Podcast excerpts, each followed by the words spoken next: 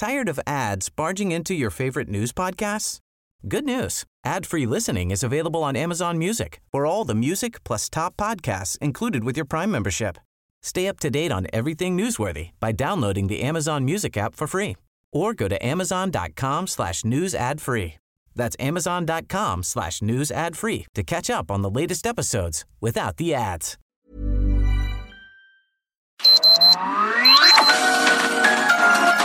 Heraldo Media Group presenta Sergio Sarmiento y Lupita Juárez.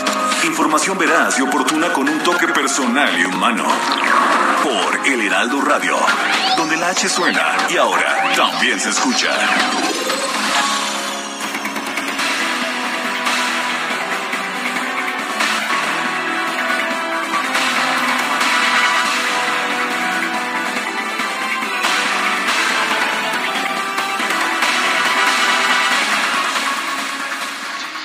El bloque de oposición en el Senado reventó la sesión del Pleno de ayer para frenar el decreto que buscaba que todo servidor público, incluido el presidente Andrés Manuel López Obrador, pueda promover la revocación de mandato. Una fuerte discusión, hubo gritos, hubo sombrerazos, pero las bancadas del PRI, del PAN, el PRD, Movimiento Ciudadano y el Grupo Plural se negaron a votar este decreto señalaron que Morena está violando la ley y está haciendo cambios a los reglamentos para beneficiarse y para permitir al presidente López Obrador promover, promover esta consulta de revocación de mandato durante la veda de la consulta. Eh, hubo un gran desorden, una situación muy complicada ayer en el Senado, pero la oposición dejó solo a Morena, que junto con sus aliados solamente pudieron registrar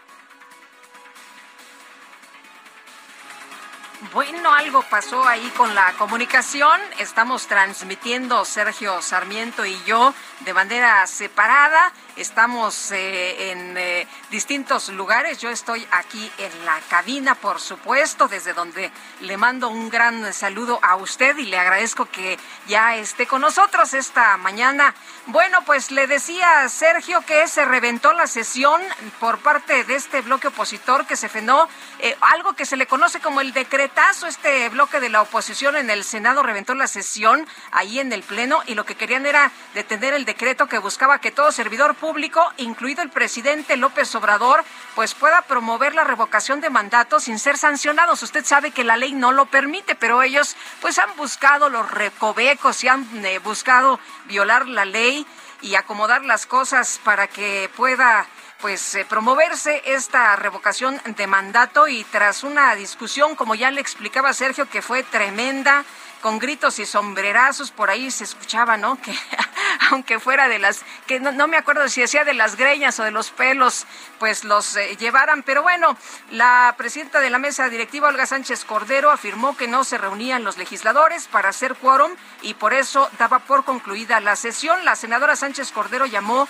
a una nueva sesión ayer mismo, donde tampoco pudieron hacer quórum el reglamentario con 63 senadores, pues la oposición se negó a asistir. Además, se registró la ausencia de 11 senadores, pues de los cuates, ¿no? De Morena, del PT, del Verde y del PES, en virtud de que no se reunió el quórum. Se citó a la siguiente sesión para este 17 de marzo a las 10 horas. Es lo que ha indicado la presidenta del Senado. Morena y aliados harán un tercer intento para avalar este que se conoce como decretazo, el cual busca, el cual busca dejar claro que no constituye propaganda gubernamental las expresiones de las personas servidoras públicas ni la información de interés público que debe ser difundida bajo cualquier formato por los servidores públicos. Bueno, y me desconecté un momento, pero en Nuevo León se investigan cuando menos nueve denuncias en contra del exgobernador Jaime Rodríguez Calderón, el Bronco, también contra funcionarios de su gobierno se les acusa de desvío de recursos, actos de corrupción, abuso de poder y hasta licitaciones amañadas.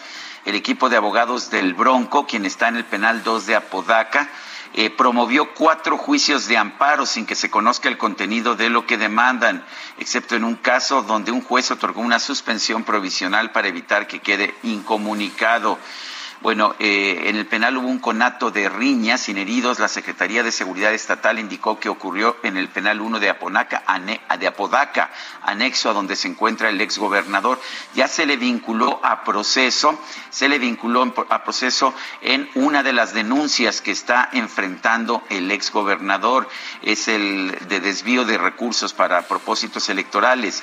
Esto sería un delito electoral, pero al parecer se van a presentar nuevas denuncias en su contra.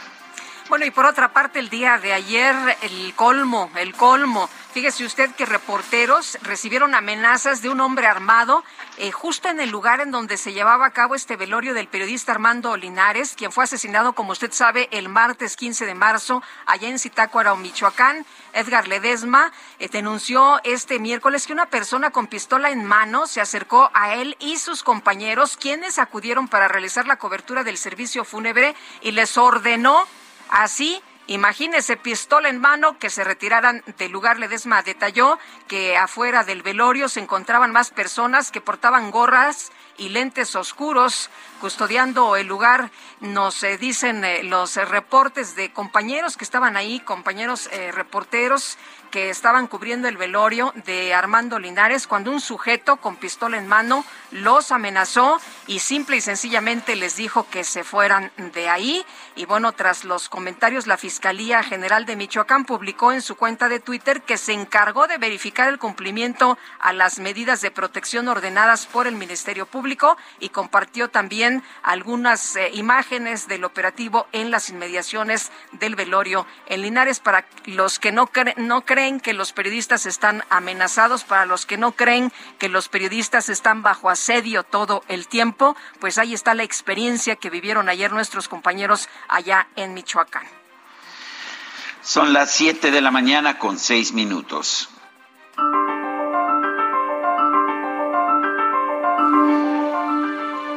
Vamos a la frase del día. En el futuro toda industria debe ser ambiental en un mundo en que se limitan las emisiones de energía y de carbono, cada negocio debe tomar en serio la productividad de recursos. David Miliband.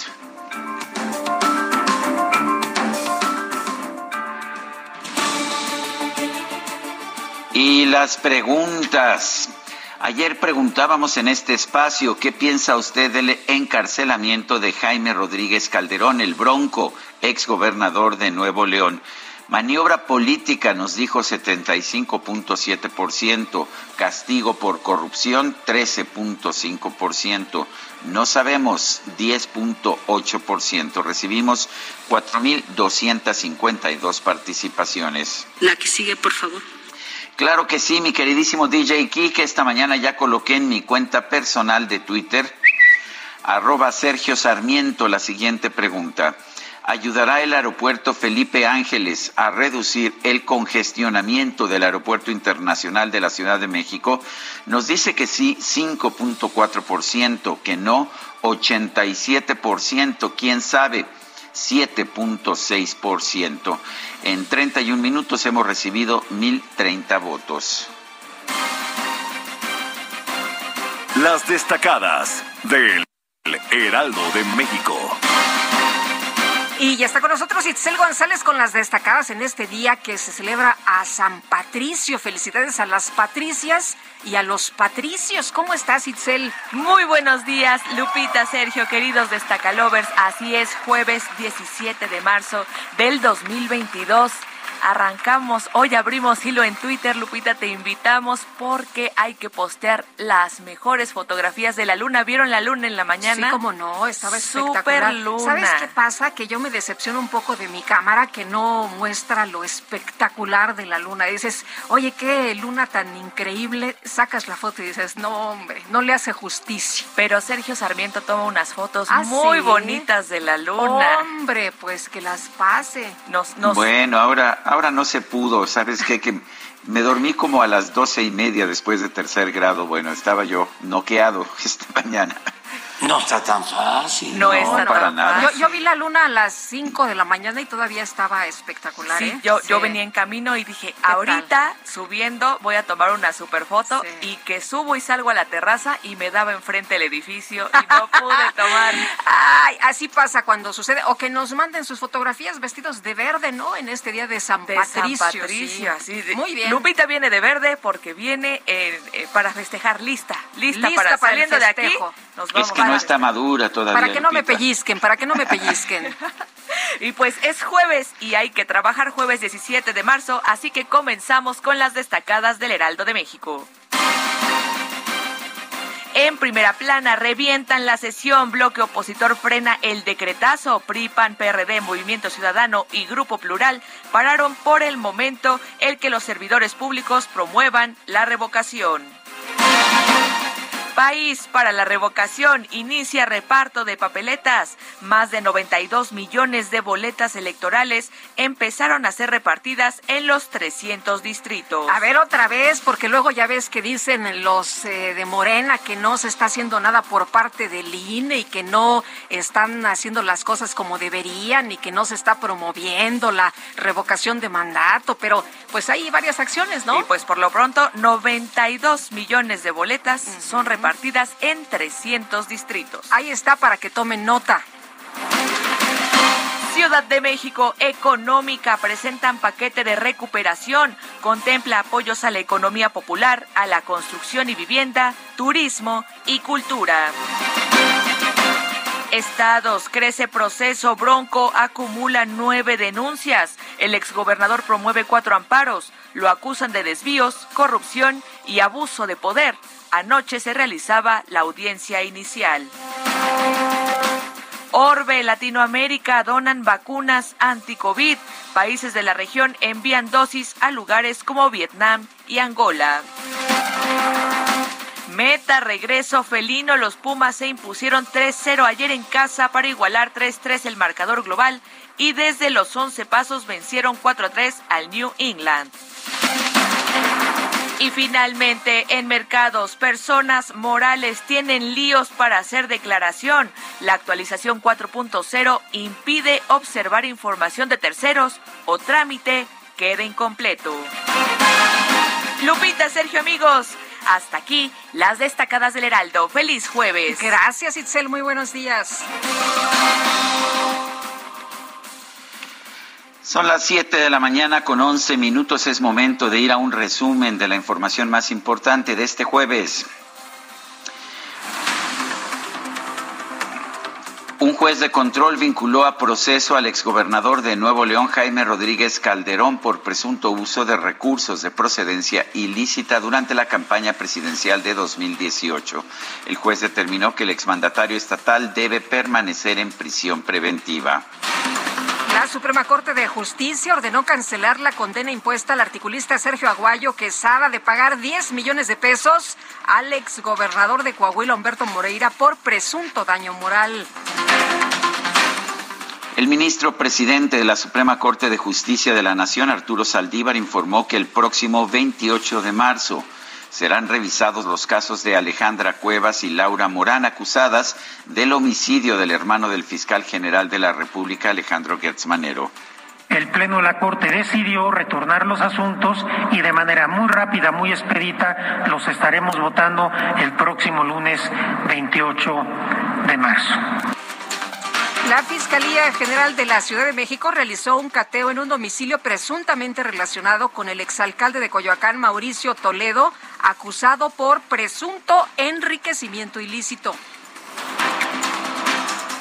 La alcaldesa de Cuauhtémoc, Sandra Cuevas, envió un oficio al Congreso de la Ciudad de México solicitando licencia para ausentarse de su cargo por 15 días naturales, a pesar de que la funcionaria enfrenta una suspensión temporal de actividades.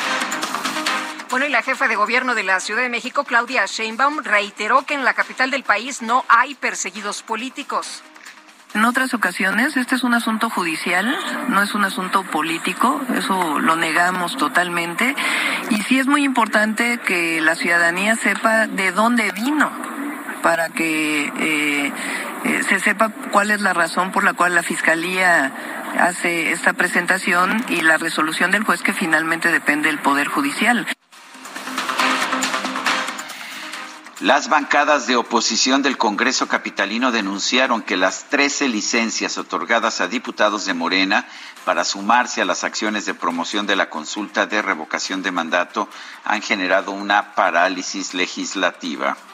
El Pleno del Senado aprobó distintas reformas para establecer que los empleadores deben permitir que sus trabajadores acudan a votar en la consulta de revocación de mandato. Por otro lado, los senadores de oposición rompieron la sesión de este miércoles para impedir la discusión de la reforma que impulsa Morena para permitir que los funcionarios públicos opinen sobre la consulta de revocación de mandato. Y las bancadas del PAN, del PRI y del PRD en la Cámara de Diputados confirmaron que ya tienen lista la acción de inconstitucionalidad que van a presentar en contra de la reforma de Morena que busca permitir que los funcionarios públicos difundan información sobre la revocación de mandato. El PRD presentó una queja en contra del dirigente nacional de Morena, Mario Delgado, por el uso de recursos públicos en las acciones de promoción de la consulta de revocación de mandato. Bueno, y la Sala Superior del Tribunal Electoral del Poder Judicial de la Federación avaló la medida cautelar emitida por la Comisión de Quejas y Denuncias del INE para ordenar a la bancada de Morena en el Senado que elimine de sus redes sociales el comunicado en el que expresa su respaldo al presidente López Obrador. El Tribunal Electoral también confirmó las medidas cautelares impuestas por el INE en contra del presidente López Obrador para que elimine de sus sitios oficiales de Internet las conferencias de prensa de los días 21 y 28 de febrero en las que habla sobre la consulta de revocación de mandato. Ayer también se refirió a este tema y dijo, a ver si no me cepilla, ¿no? Pues eh, si viola la ley seguramente que van a bajar sus programas o sus comentarios. Un grupo de militantes de Morena encabezados por Citlali Hernández, la secretaria general del partido, viajó a Cuba para reunirse con representantes del Partido Comunista y autoridades de la isla. El gobernador de Zacatecas, David Monreal, informó que ya se puso en marcha una estrategia para que las personas desplazadas por la violencia en la entidad puedan regresar a sus hogares. Ya estamos trabajando en ello, es un asunto de inteligencia. Ya establecimos las primeras bases, eh, son cuatro. Deseo ser muy prudente, pero tenemos ya base operativa militar en Palmas Altas, tenemos base operativa militar en Ermita de los Correa, tenemos base operativa Guadalupe Victoria y una más. No, esa ya la tenemos. Ermita de los Correa, Palmas Altas, Villahermosa. Villahermosa. Bueno, el día de ayer, más eh, actos de violencia, no para. Fíjese usted que las autoridades de Zacatecas confirmaron un nuevo ataque a balazos en una vivienda de la capital del estado, sí, en la mera capital, y se reportó un saldo de por lo menos seis personas muertas que entraron a la vivienda, es lo que se ha dado de información, y asesinaron a por lo menos seis personas. El gobierno de Michoacán convocó a una mesa de trabajo con periodistas a fin de discutir las acciones que se llevarán a cabo en el Estado para proteger el libre ejercicio del periodismo.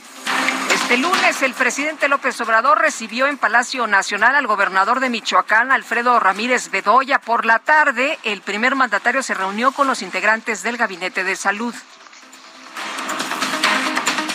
La Organización Panamericana de la Salud advirtió que en México, a pesar de que ya se alcanzaron altos niveles de vacunación contra el COVID-19 en las zonas urbanas, en Chiapas, Guerrero y Oaxaca hay comunidades con tasas muy bajas de inmunización. El director general de la Organización Mundial de la Salud, Tedros Adhanom, Gebreyesus advirtió que en los últimos días algunos países han registrado incrementos en los casos nuevos de COVID-19, por lo que todas las naciones deben permanecer vigilantes. La Organización Mundial de la Salud confirmó que el proceso de evaluación de la vacuna contra el COVID-19, la Sputnik V, fue retrasado por las dificultades creadas por la invasión rusa a Ucrania. Y el presidente de los Estados Unidos, Joe Biden, anunció un paquete de ayuda militar a Ucrania por 800 millones de dólares y advirtió que ese país europeo va a enfrentar una larga y dura batalla. Este miércoles el presidente de Ucrania, Volodymyr Zelensky, presentó un mensaje ante el Congreso de los Estados Unidos. Advirtió que el terror que vive su país por la invasión rusa es algo que Europa no ha visto en 80 años. Y la Organización del Tratado del Atlántico Norte, la OTAN, descartó enviar una misión de paz a Ucrania. Sin embargo, confirmó el reforzamiento del flanco oriental del organismo ante un eventual ataque de las tropas rusas a Polonia. El presidente de Rusia, Vladimir Putin, aseguró que ha fracasado la guerra relámpago contra su país en materia económica. Dijo, en cambio, que la operación militar especial en Ucrania ha sido un éxito. El Tribunal Supremo de la Organización de las Naciones Unidas ordenó a Rusia detener las hostilidades en Ucrania. Un juez de la Suprema Corte de Justicia de Honduras autorizó la extradición a Estados Unidos del expresidente de ese país, Juan Orlando Hernández, acusado de vínculos con el narcotráfico. El gobierno de Japón confirmó que por lo menos cuatro personas murieron y más de 100 resultaron heridas por el sismo de magnitud 7.3 que se registró este miércoles en la costa oriental de ese país. En información deportiva, los Pumas de la UNAM lograron su pase a las semifinales de la Conca Champions tras imponerse en tanda de penales al New England Revolution. Y el Villarreal se clasificó a los cuartos de final de la UEFA Champions League tras derrotar a la Juventus por marcador global de 4 a 1. When I fall in love, it will be forever. Or I'll never fall in love.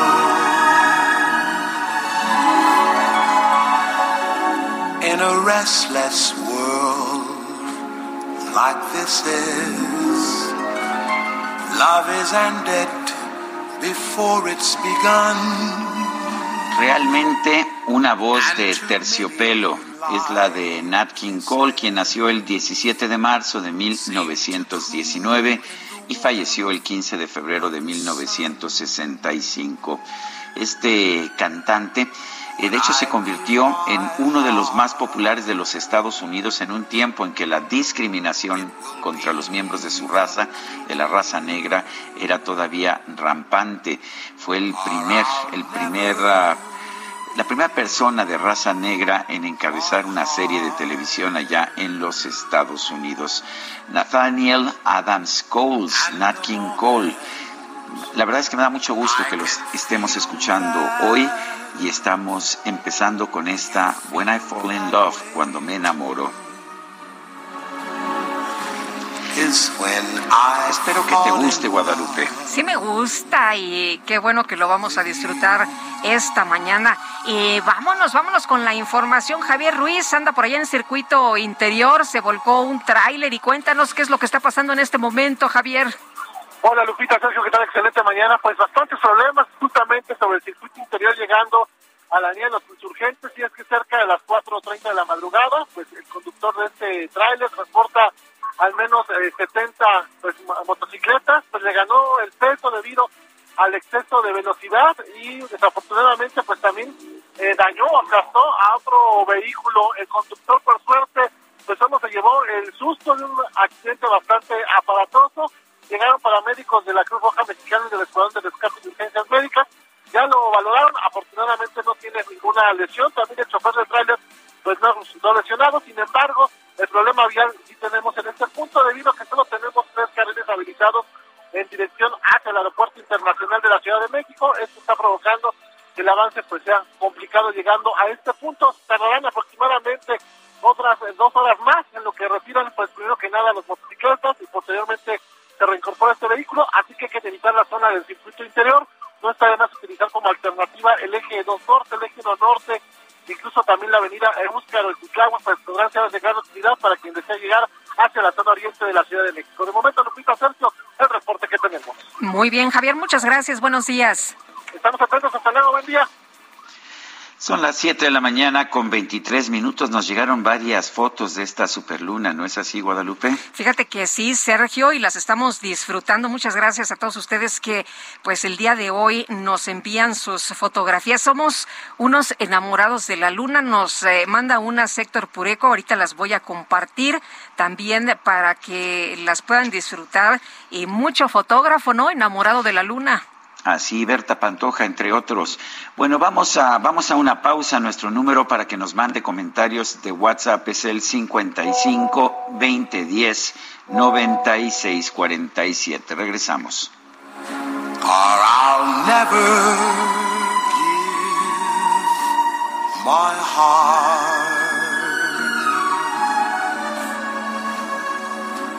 And the moment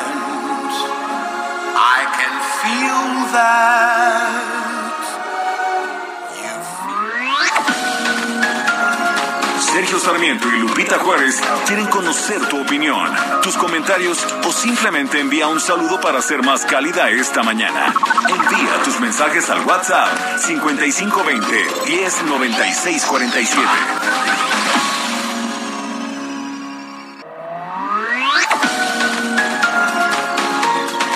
Con Sergio Sarmiento y Lupita Juárez por El Heraldo Radio.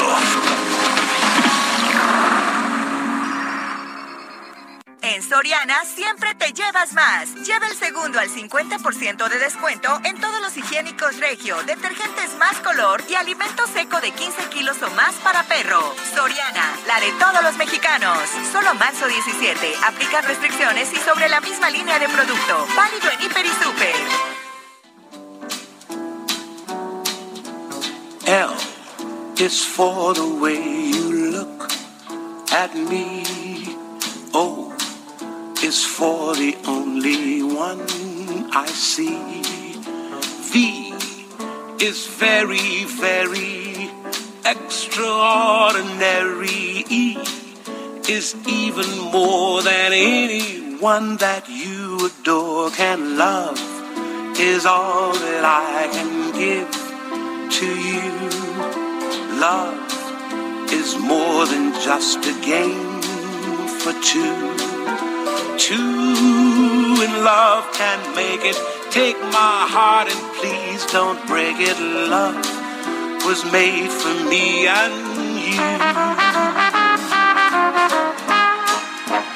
Bueno, pues seguimos escuchando música de Nat King Cole. Esto es Love, L-O-V-E.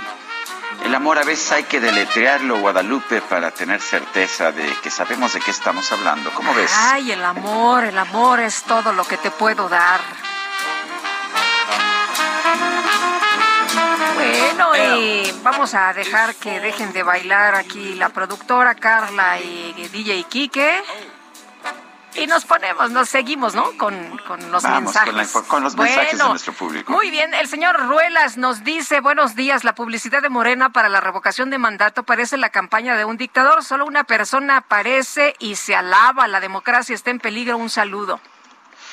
Dice Amy Shehoa, descabezar a las células del narco podrá no ser la mejor estrategia, pero sí es mejor que de plano no hacer nada. Hasta ahora han preferido servir al narco antes que a la patria.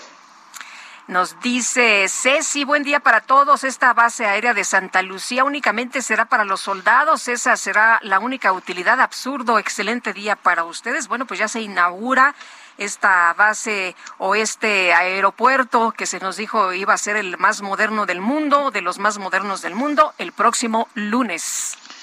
Son las 7 con 32 minutos. En Soriana esta cuaresma, lleva el segundo al 50% de descuento en lenteja, haba y garbanzo en bolsa. O 3x2 en empanadas y bocadillos de cuaresma. Sí, al 3x2. Soriana, la de todos los mexicanos. Solo marzo 17. Aplica restricciones, excepto precisísimo. Válido en Hiper y Super.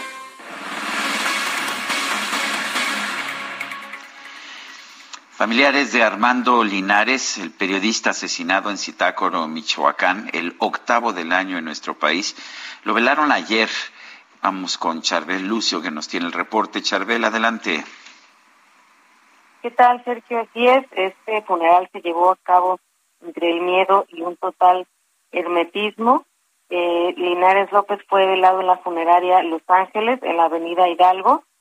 Sin embargo, pues sus hijos y sus hermanos evitaron hablar, pero no así sus compañeros de las jornadas diarias, quienes sí rompieron el silencio, reconocieron que pues tienen miedo de seguir ejerciendo eh, su labor periodística en este municipio de Zitácuaro y también eh, pues comentaron que ya habían sostenido algunas pláticas con el periodista en la en las que lo instaban a, pues a dejar de eh, tocar estos temas de seguridad, estos temas de violencia que ocurrieron en el municipio de Zitácuaro. Sin embargo, pues Armando Linares eh, les comentó que él eh, seguiría realizando sus actividades pese al riesgo en el que se encontraba por las amenazas que pues ya había eh, denunciado a través de redes sociales. Recordaron pues el ojo crítico que caracterizaba su trabajo y pues los consejos que le dieron en vida para evitar una tragedia como la que ocurrió pues en el municipio de Zitácuaro donde fue asesinado. Y bueno, el día de hoy a las 10 de la mañana se llevará a cabo eh, la misa de cuerpo presente y posteriormente eh, pues Armando Linares será sepultado en el Panteón Municipal de Zitácuaro. Esa es la información. Eh, Charbel, y el día de ayer eh, sorprendió este sujeto que con pistola en mano entró ahí al velorio del compañero de Armando Linares. Y bueno, esto nos da una idea de que no les importa si es de día, no les importa si hay informadores, si hay cámaras, si hay micrófonos, si hay testimonios. Eh, no les importa nada, ¿verdad? Mira, yo quiero ser muy enfática en algo. Yo estuve ahí en el funeral, fui, el Heraldo fue de los primeros medios que llegó, si no es el primero, que estuvo ahí dialogando con hermanos, con eh, periodistas de Zitácuaro, amigos de Armando Linares. No tuvimos ningún contratiempo, todo el trabajo pues se realizó de manera muy respetuosa y no tuvimos afortunadamente ningún contratiempo.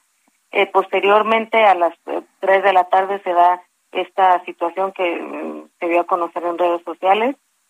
He consultado a algunas personas que se encontraban ahí al menos a dos amigos, colegas reporteros que se encontraban ahí. Y bueno, lo que ellos me platican es una situación diferente a la que se dio a conocer por un medio de comunicación nacional. Eh, efectivamente, sí se les impidió realizar eh, su labor periodística. familiares de Armando Linares, pues en algún punto ya no querían la presencia de medios de comunicación y le solicitaron que se retiraran del velatorio. Eh, no me comentaron mis, eh, mis colegas que hubiera alguna amenaza con, con armas de fuego. Sin embargo, eh, pues reconocen que los familiares de Linares, pues ya muy molestos por la presencia de los medios de comunicación, le solicitaron de alguna manera, pues no muy amable, que se retiraran del funeral del periodista. Muy bien, pues para tener todos los escenarios, Charbel, muchas gracias, muy buenos días.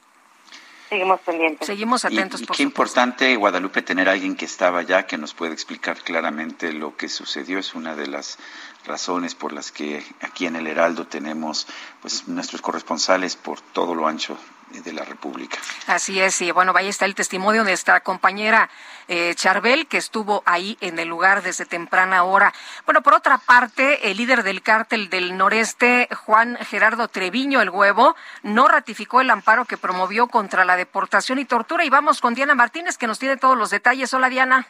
Así es, Sergio Lupita, muy buenos días. Juan Gerardo Treviño El Huevo, líder del cártel del Noreste, no ratificó el amparo que promovió contra la incomunicación, deportación y tortura. El acuerdo de la jueza quinto de distrito de amparo en materia penal en la Ciudad de México indica que el detenido no quiso continuar el trámite de la demanda y señaló que no estaba incomunicado ni fue sometido a malos tratos. La juzgadora había concedido a El Huevo una suspensión que evitaba eh, diversos actos que él reclamaba, eh, como la incomunicación, desaparición forzada, destierro, deportación, tortura, golpes, azotes, malos tratos, tormentos físicos y psicológicos. Y para el cumplimiento de esta suspensión, la jueza ordenó eh, informar a las autoridades responsables para que se abstuvieran de llevar a cabo estos actos. Sin embargo, pues con eh, esta medida otorgada por la jueza ya quedó sin efectos al no tener por presentado el amparo. El subsecretario de Seguridad Pública, Ricardo Mejía, eh, señaló el martes pasado que no fueron notificados de la decisión de la de justicia, es decir, de que se había concedido una suspensión a Treviño, por lo que este fue deportado a la una veinte horas eh, a, Estados Unidos, ya que él es ciudadano eh, estadounidense y entró de forma ilegal a México. Diana, muchas gracias. Buenos días. Y mira, eh, sujetos armados acudieron a un registro civil allá en Nuevo Laredo para exigir un acta de nacimiento de este hombre, precisamente de Juan Gerardo N., alias El Huevo. Carlos Juárez nos explica. Adelante, Carlos. Hola, ¿qué tal, Sergio Lupita? Muy buenos días, qué gusto saludarlos a ustedes y a toda la auditorio. Así es, vaya caso que se registró el día de ayer en la oficialía primera del registro civil de esta ciudad fronteriza, luego de que llegó el padre de este asunto criminal, líder del cártel del noreste, y la abogada para exigir que se le brindara una acta de nacimiento como que pues se confirmara que Juan Treviño fuera este mexicano. Sin embargo, al buscar el documento, pues los, los trabajadores le dijeron que pues no, no existía tal acta de nacimiento, por lo cual estas personas se retiraron del lugar para después llegar con sujetos armados, con, armas largas, vaya, llegaron a las oficinas del registro civil para amedrentar a los trabajadores del gobierno de Tamaulipas y exigirles este documento. Cabe señalar que, bueno, pues se tuvo que emitir un acta de nacimiento, es lo que dice el reporte, pero pues no es válida según lo que dice el comunicado de prensa del gobierno de Tamaulipas, pues que pues, las personas tuvieron que darles una, hacerles una y darles una porque estaban siendo amenazadas con las armas largas. Es por ello que el gobierno de Tamaulipas asegura que pues no, no es real este acta de nacimiento que incluso anda circulando en redes sociales por supuesta información de que eh, Juan Treviño fue deportado de manera ilegal por el gobierno de México. Hay que mencionar también, Sergio Lupita, que justamente anoche el Departamento de Estado de Estados Unidos mandó un comunicado donde ah, lanza una alerta para que los ciudadanos estadounidenses no viajen a Tamaulipas por el alto índice de secuestro y delincuencia. Sergio Lupita es la información. Carlos Juárez, gracias por todo el reporte. Muy buenos días. Buenos días. Y el subsecretario de Derechos Humanos de la Secretaría de Gobernación, Alejandro Encinas, dijo que el gobierno de México no puede permitir que se le defina como alentador de las desapariciones y de las muertes de periodistas. Paris Salazar, tienes todos los detalles. Cuéntanos. Buenos días. Buenos días, Lupita, Sergio, amigas, amigos del Lealdo. El subsecretario de Derechos Humanos, Alejandro Encinas, aseguró que tras los señalamientos del Parlamento Europeo sobre la violencia contra los periodistas, el gobierno de México no puede permitir que se le defina como alentador de las desapariciones y de las muertes de periodistas. Durante su participación en el Foro de Libertad de Expresión, Alejandro Encinas señaló que la respuesta del presidente Andrés Manuel López Obrador al Parlamento Europeo sobre la libertad de expresión en México fue en términos políticos y no en términos diplomáticos. Escuchemos al subsecretario Alejandro Encinas.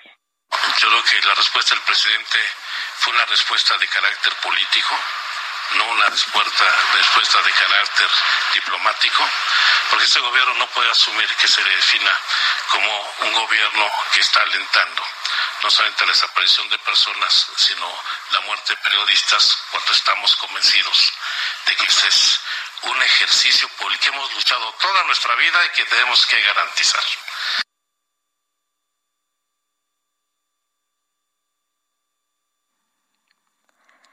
Bueno, parece que se cortó la comunicación con Paris Salazar. Vamos a tratar de restablecer el contacto en un momento más, pero bueno, pues ahí está lo que dijo Alejandro Encinas, el subsecretario de Derechos Humanos de la Secretaría de Gobernación. Son las 7 de la mañana con 42 minutos. En Soriana siempre te llevas más. Lleva el segundo al 50% de descuento en todos los higiénicos Regio, detergentes más color y alimento seco de 15 kilos o más para perro. Soriana, la de todos los mexicanos. Solo marzo 17. Aplican restricciones y sobre la misma línea de producto. Válido en Hiper y Super.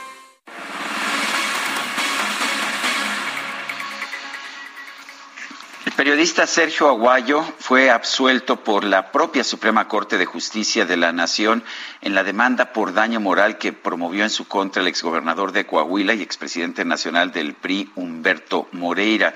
Era un caso que pues llamaba la atención no solamente a, a los amigos y simpatizantes de Sergio Aguayo, yo me considero su amigo desde hace muchos años, también a todos los periodistas por la amenaza que significaba para el trabajo que pudiéramos realizar en el futuro.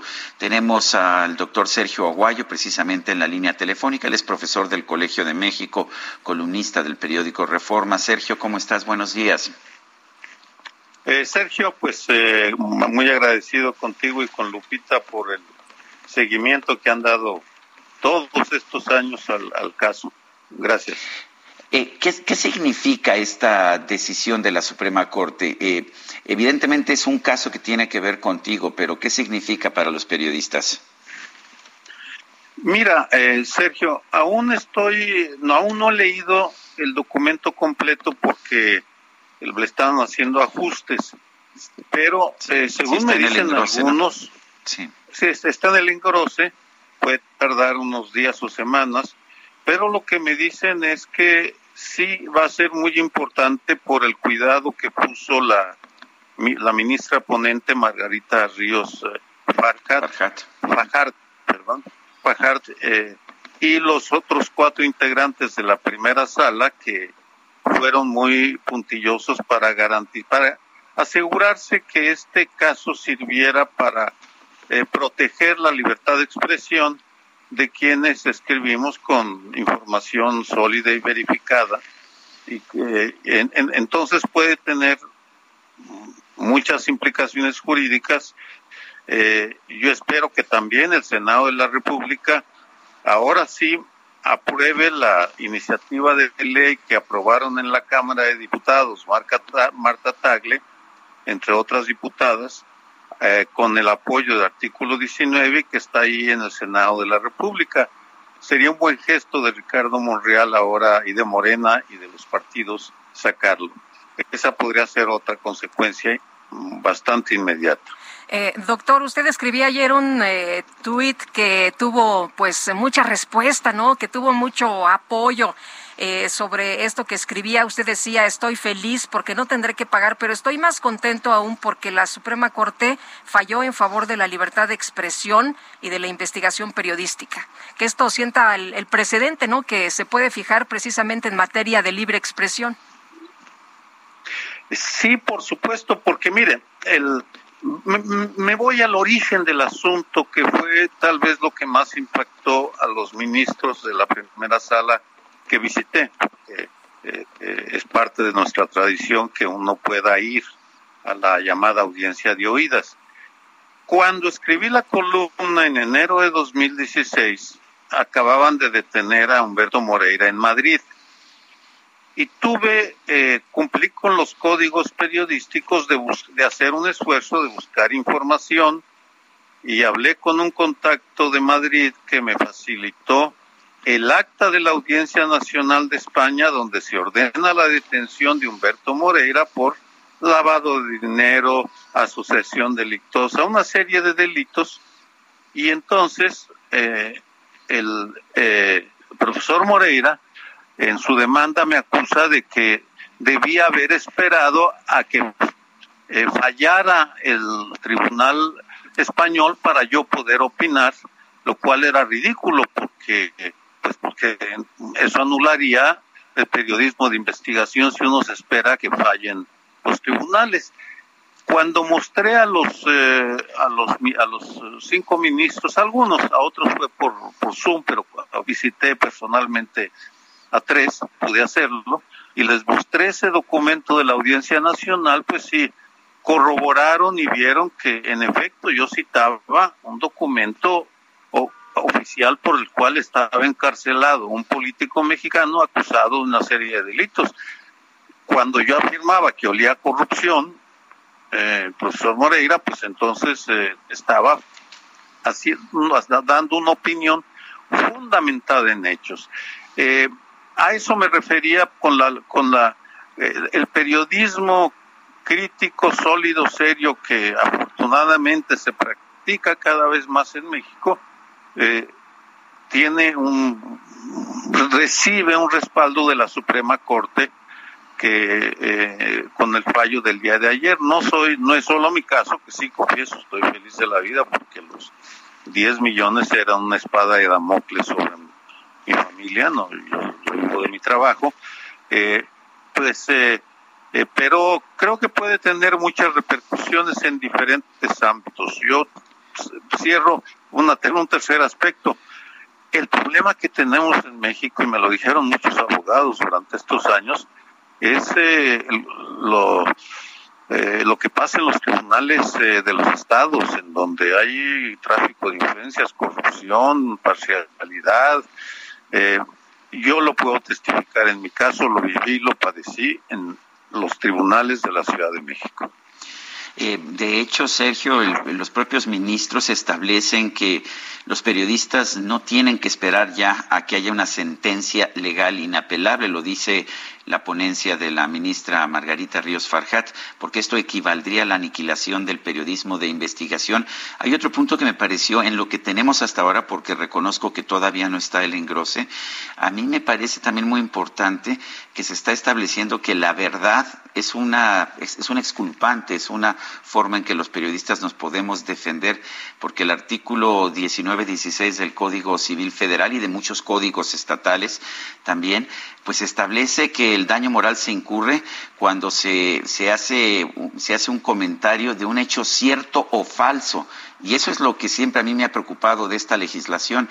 Lo que decía la ministra Margarita Ríos Farjat es que eh, en este caso el hecho de que hubiera eh, elementos comprobables, elementos fácticos, le, llama a ella, pues es lo que permite fallar en tu favor. Pero me parece que esto es importantísimo para los periodistas fundamental porque vamos, ahí es donde reconozcamos, hay una franja de periodismo corrupto que difamado que difama, yo no yo no defiendo a todos los periodistas de México del mundo, pero también ha ido creciendo en México el número de periodistas y de analistas y comentaristas que hacemos un esfuerzo por documentarnos, por leer como ustedes lo hicieron la el proyecto de sentencia de la, de la, de la ministra Ríos eh, eh, pues en ese caso estamos haciendo el trabajo de verificar y no estamos diciendo mentiras.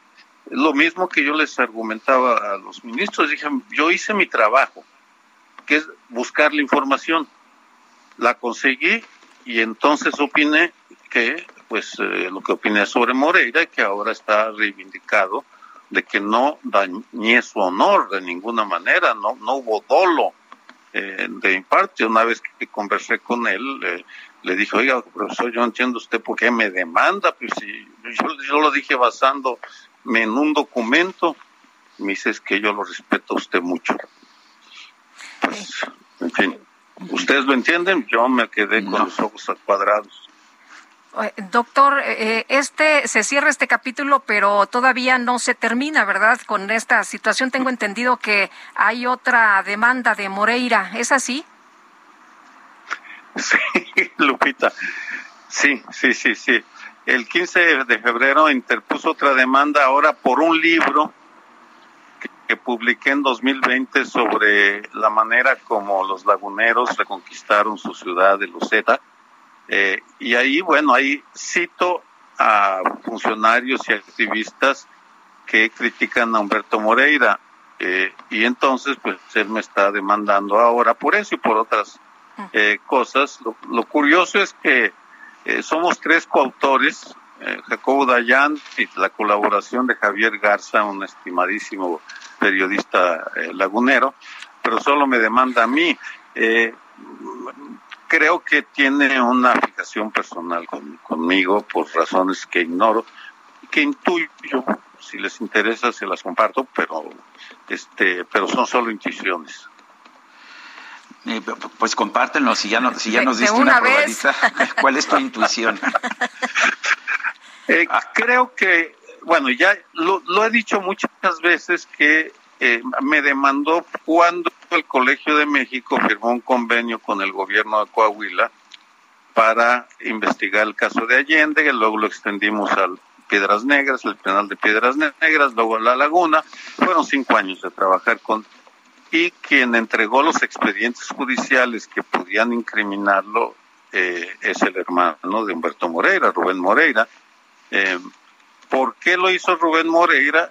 Yo, por una razón creo muy simple, quería que se conociera lo que él había hecho a favor de la seguridad pero como los dos hermanos tenían una diferencias muy fuertes, agudizadas por la lamentable ejecución del hijo de Humberto Moreira por Rosetta, entonces yo me metí ahí en un torbellino de pasiones eh, fraternales, eh, que esa es mi interpretación, porque no logro, es que no encuentro otra razón para que me vuelva a demandar. Para sea una cosa tan personal, ¿no? Eh, parece que es una cosa personal yo pienso que hay algo de personal en eso, pero, pero tampoco puedo asegurarlo porque, porque no me consta, pues, este. Bueno, pues Sergio Aguayo, gracias por. Tengo entendido que andas por Italia, ¿verdad?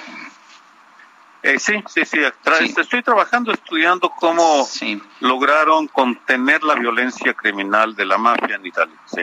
Bueno, un fuerte abrazo, mi queridísimo Tocayo, y nos, nos vemos pronto. Sí, sí, ya nos veremos pronto, Sergio.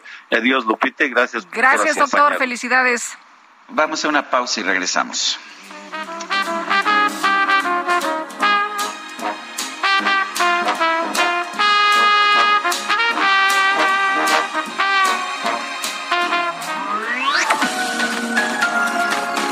Sarmiento y Lupita Juárez quieren conocer tu opinión, tus comentarios o simplemente envía un saludo para ser más cálida esta mañana. Envía tus mensajes al WhatsApp 5520 109647.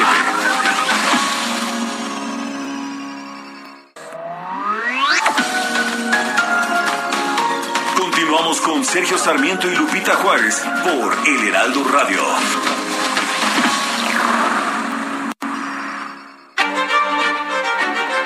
De San Patricio es una festividad de origen cristiano que se celebra anualmente el 17 de marzo para conmemorar la muerte de San Patricio de Irlanda, patrón de toda la isla de Irlanda. Esta es una fiesta nacional de la República de Irlanda, mientras que en la nación constituyente británica de Irlanda del Norte se trata más de una celebración costumbrista. En el pasado, el Día de San Patricio era celebrado solamente como una fiesta religiosa, pero se convirtió en una fiesta pública en 1903 por la ley Bank Holiday de 1903. El primer desfile del Día de San Patricio se realizó en la ciudad de Dublín en 1931. Mediados de la década de los años 90, el gobierno irlandés comenzó a potenciar esta festividad a nivel internacional. El primer festival de San Patricio tuvo lugar el 17 de marzo de 1996. En 1997 se convirtió en un evento de tres días. En el año 2000 se extendió a cuatro y en el año 2006 se convirtió en una festividad de cinco días. Smile, your heart is aching. Smile, even though it's breaking. When there are clouds in the sky, you'll get by. If you smile through your fear and sorrow Smile and maybe tomorrow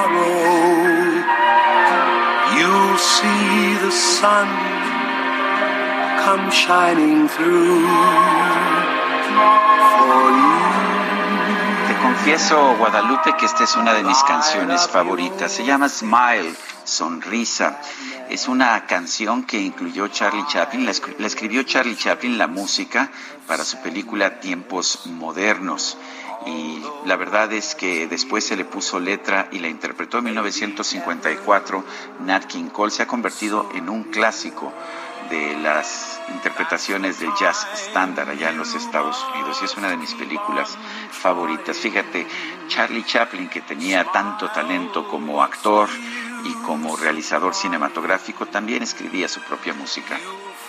Muy bonita para disfrutarla esta mañana. Y mira lo que dice Liz Rosas. Buenos días, Sergio Lupita. Exquisita selección musical con Nat King Cole.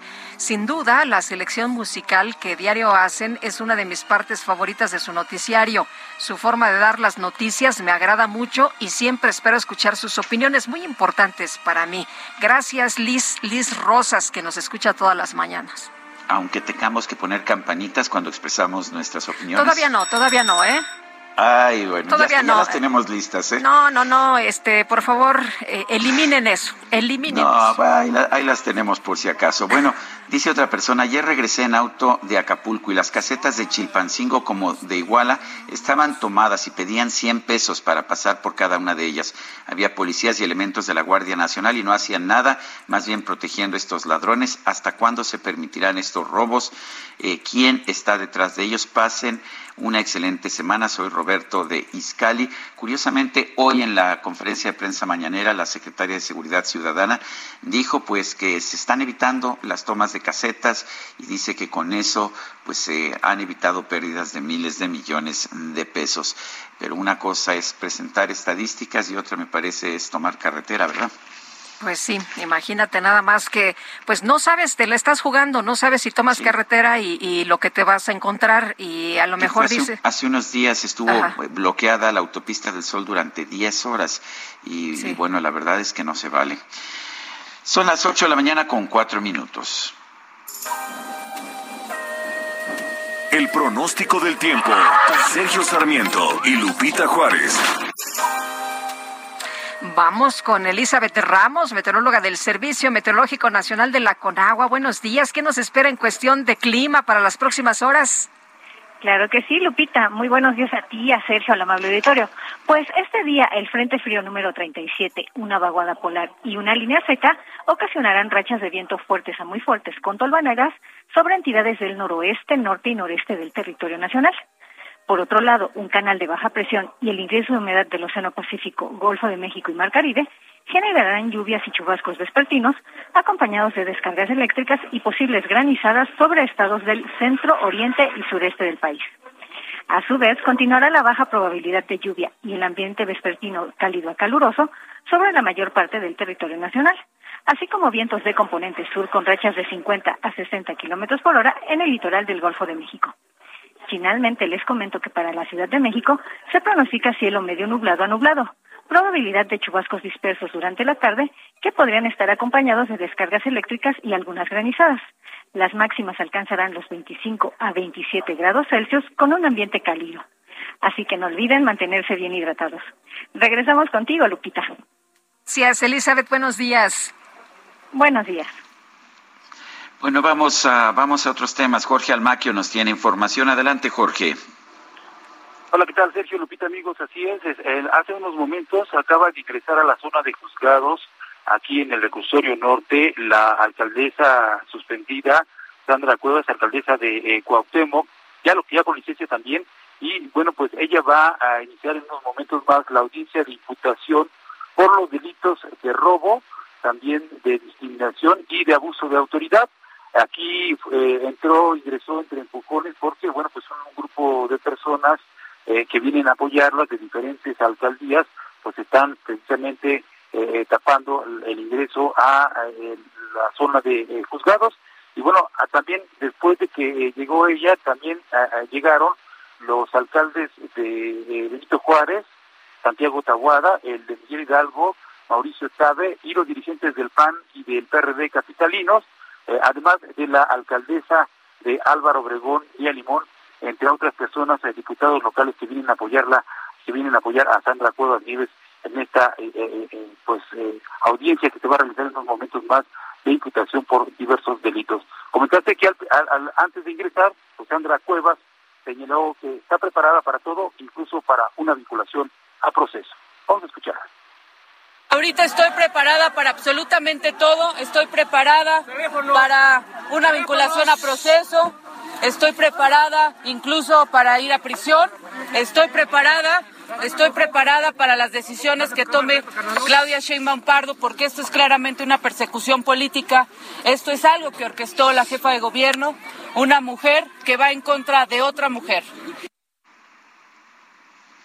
Reclusorio norte, en donde se estima que la audiencia pueda durar alrededor de cuatro horas aproximadamente, recordando que, bueno, pues va a presentar algunas pruebas la alcaldesa con licencia en Cuauhtémoc, entre ellas unos videos en donde dice se demuestra que eh, definitivamente definitivamente eh, ella no eh, hizo nada de lo que le imputan los dos policías auxiliares eh, de los hechos sucedidos el pasado 11 de febrero. Estaremos al pendiente, por supuesto, y reportando a lo que suceda aquí en el reclusorio norte con la alcaldesa con licencia Sandra Cuevas. Pues a Jorge Almaquio, muchísimas gracias y estaremos al pendiente del resultado de esta audiencia. Bueno, adelante Lupita. Bueno, pues vámonos, vámonos con otra información también importante, el que sí fue vinculado a proceso por un juez de control por delitos electorales fue el exgobernador de Nuevo León, Jaime Rodríguez Calderón, y vamos a platicar con Víctor Olea, abogado de Jaime Rodríguez, ya platicábamos con él el día de ayer y nos eh, ponía pues en la mesa los escenarios que podrían ocurrir, pero Víctor, ¿qué piensas de que se haya eh, dictado precisamente que se haya vinculado a proceso y que por este delito se quede en la cárcel eh, tu representado, el exgobernador Jaime Rodríguez Calderón. ¿El delito amerita eh, prisión preventiva?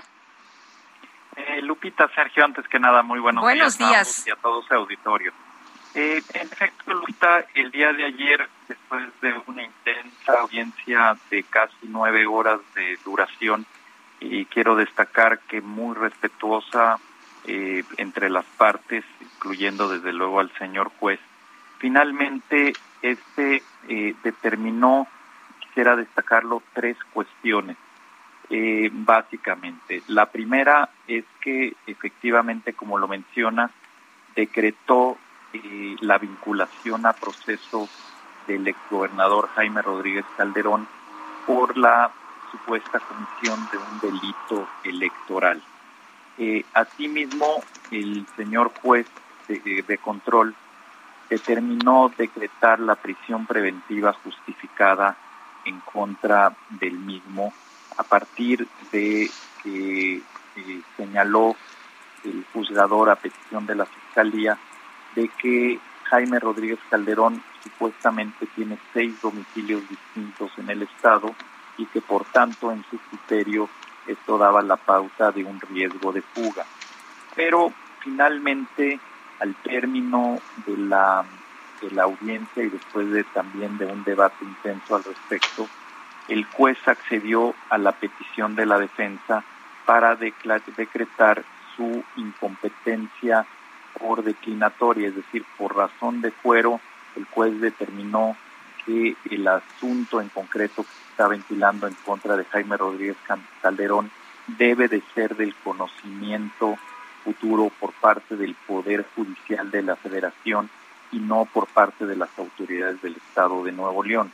Eh, eh, reconoció el juzgador que finalmente la Fiscalía Especializada en Delitos Electorales del Estado de Nuevo León carecía de la competencia para investigar estos hechos. Lo que nos explicabas ayer, ¿verdad? Son de carácter federal, así es, Lupita. ¿Qué, qué, pasa con el exgobernador mientras eh, se traslada este, pues este juicio al fuero federal en caso de que efectivamente así se haga? ¿Va a quedar en la cárcel? Sí, eh, por el momento, derivado de la resolución del juez de control local, eh, el, Jaime Rodríguez Calderón permanecerá en prisión hasta que un juez federal a quien se turne el expediente, él tendrá la facultad de revisar, de, confirmar, eh, de modificar o de revocar eh, las determinaciones que realizaron las autoridades judiciales del Estado de Nuevo León. Mientras tanto, el exgobernador permanecerá en prisión. Eh, Víctor, ¿es el único delito del que eh, por el que está imputado o, hay otros delitos? Eh, veíamos que no es el único. ¿Nos puedes explicar también de qué se trata? Con mucho gusto, Lupita. Sí, en efecto, en el contexto de la audiencia de ayer, la Fiscalía informó de que tenían varias carpetas, que tienen varias carpetas de investigación en trámite en contra del gobernador y de hecho eh, nos reveló eh, públicamente, una, una, audiencia privada, pero a todos los asistentes, de que ya se había judicializado una nueva carpeta de investigación por el delito de abuso de autoridad en contra de Jaime Rodríguez Calderón. Aunque no hemos sido notificados formalmente de ello, ya la Fiscalía adelantó al juez de control ya había judicializado una diversa carpeta de investigación por el delito que te comento. Eh, eh, Víctor, ¿por qué habría de ser el hecho de que tuviera seis casas eh, el, el, exgobernador? ¿Por qué habría de, ser uh, una razón para pensar que pudiera fugarse? Pues bueno, es algo que, que debatimos ayer. Desde luego, la defensa nos opusimos a esa petición de la Fiscalía a partir de que, como se los mencioné el día de ayer, el ex gobernador tiene un arraigo público y probado en el Estado. Eh, es falso que tenga estos seis supuestos domicilios. Esa información parte de un supuesto informe eh, policial que tiene su base en una eh, en datos que la policía o dos agentes de la policía señalaron al efecto. desde luego nos opusimos a esa petición de la fiscalía pero finalmente el juez de control determinó que la supuesta existencia de estos seis domicilios podía eh, provocar un riesgo de fuga de Jaime Rodríguez Calderón. Desde luego, como se los mencioné, y a partir de la incompetencia que el juez de control reconoció que tenían las autoridades de Nuevo León, esto se tendrá que revisar a nivel del Poder Judicial Federal en los próximos días. Eh, Víctor, eh, ¿tienen ustedes un estimado de cuánto tiempo podría permanecer en la cárcel? ¿Creen ustedes que esto eh, podría ser breve, que podría salir pronto? Bueno, no, no sabemos, Lupita. tenemos en este momento que, que, verificar finalmente que se envíe el expediente a, la autoridad jurisdiccional federal en el Estado y a partir de que este expediente sea turnado a un juez federal y éste lo reciba, estaremos nosotros trabajando en la posibilidad de hacer varios planteamientos de carácter técnico jurídico al efecto. Es muy complicado, difícil eh, establecer fechas de duración de estos procedimientos porque no es una cuestión automática, tendremos que eh, formular alegaciones eh, directas al juez federal y pues estamos en vías de diseñar una estrategia jurídica sobre el particular y por lo tanto no nos es dable en este momento proporcionar ninguna fecha probable de esta situación. Muy bien. Víctor Olea, abogado de Jaime Rodríguez, muchas gracias por conversar con nosotros también esta mañana. Al contrario, gracias a ustedes y un fuerte abrazo. Igual, buenos días. Ayer se registró un conato de riña en el penal de Apodaca, donde se encuentra internado el exgobernador de Nuevo León, Jaime Rodríguez. Daniela García, cuéntanos. ¿Qué tal, Sergio Lupita? Muy buenos días. Pues sí, como bien mencionan, el día de ayer se registró este conato de riña en el penal de Apodaca. Hay que mencionarlo, el gobernador, el exgobernador de, de Nuevo León se encuentra pues en el, en el penal número 2 de Apodaca, sin embargo, esto fue en el penal número 1 de Apodaca. Se encuentran juntos, pero son edificios diferentes. Y bueno, lo que sucedió el día de ayer es que hubo este conato de riña donde dos internos del penal de Apodaca eh, pues empezaron una pelea por lo que se activaron los protocolos de seguridad y tuvo que desalojar al personal que se encontraba, a todas las personas que se encontraban dentro del penal. En este caso eran horarios de visita, por lo que se tuvo que desalojar a los familiares de los internos que se encontraban ahí. Esto obviamente también ocasionó eh, pues conato de riña en las afueras del penal por los familiares quienes estaban reclamando las autoridades por estarlos evacuando del penal. Sin embargo, pues lo que nos comenta la Secretaría de Seguridad del Estado de Nuevo León es que no pasó a mayores.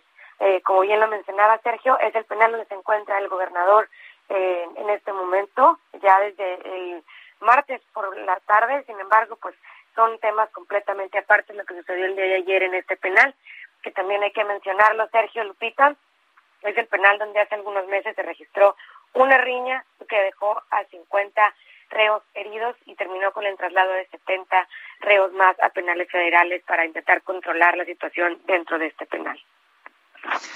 Pues gracias Daniela por la información. Muy buenos días. Mm, buenos días. Y la Asociación Civil Sistema Nacional de Gestión de Residuos de Envases y Medicamentos, que se dedica a la recolección de los medicamentos caducos para evitar su venta en el mercado negro y la contaminación al medio ambiente, detectó que pues esto se está realizando y vámonos con Alejandro Galván, supervisor en el estado de Veracruz, para que nos cuente qué fue lo que encontraron en esta entidad. Alejandro, gracias por platicar con nosotros. Cuéntanos, muy buenos días. Hola, ¿qué tal? Muy buenos días, es un gusto saludarlos. Oye, pues dinos, ¿qué, qué, qué fue lo que encontraron ahí en, en, Veracruz? ¿Esta actividad se está desarrollando de manera adecuada? ¿Hay alguna irregularidad? ¿Qué fue lo que ustedes vieron? Pues bueno, eh, aquí en el estado de Veracruz hasta ahorita eh, vamos de alguna manera, de manera correcta, porque se le está dando seguimiento a los contenedores que se dejan dentro de farmacias o hospitales o dependencias, tanto de la ciudad de Veracruz, la ciudad de Jalapa, la ciudad de Córdoba, la ciudad de Orizaba, Fortín, Cuitláhuac y este y, y nada más. Entonces, ahorita hasta el momento estamos tratando de hacer conciencia a la gente de que los medicamentos este, y envases no se tiren en la basura, eh, para primeramente para no fomentar la contaminación y segundo, pues para que no se venda en el mercado negro y se cambie la caducidad del medicamento. ¿Por qué? Porque luego a veces el medicamento muy bien, en, en muy buen estado, el único problema que tiene es que ya se caducó. Entonces aquí lo que hacemos nosotros es, o en este caso mi trabajo es recolectar ese medicamento, de los contenedores, este, resguardarlo aquí en la ciudad de Veracruz y un compañero que viene de la Ciudad de México con una unidad más grande se lleva el medicamento a la Ciudad de México para que allá se, este, se separe, se triture y se incinere para las cementeras. Eh, para una persona normal, una persona común y corriente, ¿cómo se hace eso? Porque pues eh, si yo tengo medicamentos y ya están caducos y no los puedo tirar a la basura, ¿qué hago o cómo los busco a ustedes o qué hago este para disponer de estos medicamentos? Mm, en este caso, eh, aquí en el estado de Veracruz, a las personas que me han preguntado les he dejado mi teléfono, que en este caso es este, y hay farmacias, no sé si se pueda decir las marcas, ¿se puede? Se puede decir, sí. Se puede, bueno. Hay este, farmacias que son farmacias del ahorro, farmacias Guadalajara, eh, farmacias Unión, en donde hay unos contenedores de nosotros en donde es como una tombolita. Entonces meten el medicamento, le dan la vuelta a la tombolita y, la y el medicamento cae en una bolsa blanca. Ese medicamento obviamente no se puede ya sacar. Yo tengo las llaves de esos contenedores, entonces cuando visito yo un establecimiento, este, yo soy el único que tengo la llave. Por ejemplo, ahorita acabo de venir aquí al Hospital Naval de Veracruz a revisar el contenedor de medicamentos que tenía muy poquito. Bueno, lo que hice es sacar la bolsa, llevarme ese poquito, este, dejarles una bolsa vacía y bueno, ya ese ese poquito lo voy lo voy juntando con otras farmacias porque le estoy dando continuidad a, la, a, lo que son este mis visitas. Lleno, por ejemplo, ahorita voy al Hospital Español, lleno la bolsa, hago un registro, le entrega una papeleta a la, a la persona encargada en donde justifica que yo me estoy llevando ese medicamento con tantos kilos para que ellos tengan un comprobante de que yo me estoy llevando su medicamento. Esa es la temática, visitar las, visitar las farmacias, visitar los hospitales o dependencias, darle seguimiento, primeramente para que no se llenen los contenedores y la segunda, pues para hacer más, que circule más fácilmente la recolección de estos medicamentos que la gente deposita en los contenedores que tenemos en, en las ciudades mencionadas. Eh, Alejandro, el riesgo eh, de, no hacer esta tarea es eh, encontrarnos después medicamentos caducos que sí se han detectado en algunas tianguis, ¿no? Pues mire, yo lo he escuchado, en la verdad, le soy honesto, lo he escuchado yo en la radio. aquí en lo que es en Veracruz, yo no he escuchado que esté pasando eso pero desgraciadamente sí he escuchado en la radio que en otros estados este sí está pasando sí está pasando eso entonces aquí la intención de nosotros es aparte de, de poder este hacerle un bien al medio ambiente también es recolectar el medicamento para que no se haga un mal uso de él y destruirlo como debe de ser ya una vez que el, medicamento ya haya terminado, ya haya expirado. Muy bien. Obviamente el medicamento si tiene, este, no se ha abierto, no se ha usado, eh, todavía tiene una caducidad de cinco años, pero siempre y cuando no se haya abierto ni se haya usado y se puede utilizar ese medicamento, pero ya una vez que se abre hay que respetar la fecha de caducidad. Muy bien. Alejandro Galván, supervisor en el estado de Veracruz de la Asociación Civil del Sistema Nacional de Gestión de Residuos de Envases y Medicamentos. Muchas gracias. No, al contrario, es un gusto saludarlos y esperemos que sigamos haciendo conciencia a todo el público en general para que podamos este reciclar esa, ese medicamento, no tirarlo a la basura, este acercarse a una farmacia y preguntar en dónde están esos contenedores en cada ciudad de cada de cada estado y, y meter ahí los medicamentos para que esos medicamentos se puedan destruir conforme a las normas de la Semarnap y, y aparte de eso estamos contribuyendo para un buen medio ambiente. Muy bien, muy buenos días. Sí, es un gusto saludarlos y que tengan ustedes excelente día de jueves. Muy bien, son, son las 8 de la mañana con 23 minutos. Le recuerdo nuestro número de WhatsApp para que nos mande usted mensajes con sus comentarios, sus opiniones, sus puntos de vista. Le prometemos no ponerle eh, pues, eh, campanitas ¿no? cuando expresen sus puntos de vista. Nosotros trataremos de seguir haciendo lo mismo mientras nos dejen las leyes de este país expresar nuestros puntos de vista. Pero hágalo usted también al 55 20 10 96 47, repito, 55 20 10 96 47. Regresamos. With gladness, hide every trace of sadness, although a tear ever so near. That's the time you must keep on trying. Smile, what's the use of crying? You'll find. Sergio Sarmiento y Lupita Juárez quieren. Tired of ads barging into your favorite news podcasts? Good news. Ad-free listening is available on Amazon Music for all the music plus top podcasts included with your Prime membership.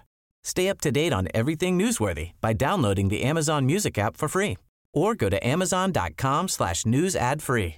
That's amazon.com slash news ad free to catch up on the latest episodes without the ads. Conocer tu opinión, tus comentarios o simplemente envía un saludo para ser más cálida esta mañana. Envía tus mensajes al WhatsApp 5520 109647.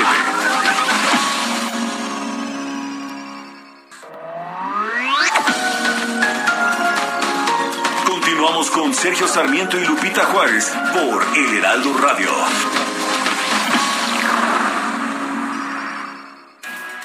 Jaque Mate con Sergio Sarmiento.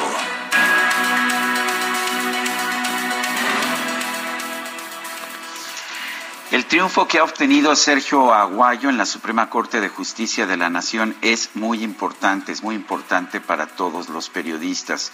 No es solamente el hecho de que el exgobernador de Coahuila y expresidente nacional del PRI, Humberto Moreira, haya buscado una indemnización de 10 millones de pesos en contra de un periodista, Sergio Aguayo, que claramente pues no tiene ingresos elevados, sino la amenaza que esto significaba para todos los demás periodistas de nuestro país. Si no se hubiera dado esta declaración, este fallo de la Suprema Corte de Justicia, tendríamos que actuar siempre con miedo.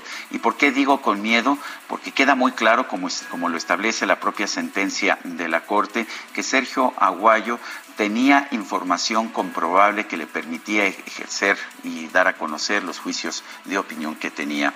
Un país que no tiene libertad de prensa, un país en el que no se le puede llamar corrupto al corrupto, un país en que los medios de comunicación no pueden presentar información crítica de los funcionarios por el temor de que estos los demanden por indemnizaciones multimillonarias, ciertamente va a ser un peor país. Qué bueno que la Suprema Corte de Justicia de la Nación decidió defender la libertad de prensa y la libertad de expresión. Es un gran triunfo que encabeza Sergio Aguayo, pero del que gozaremos todos los periodistas en este país. Yo soy Sergio Sarmiento y lo invito a reflexionar.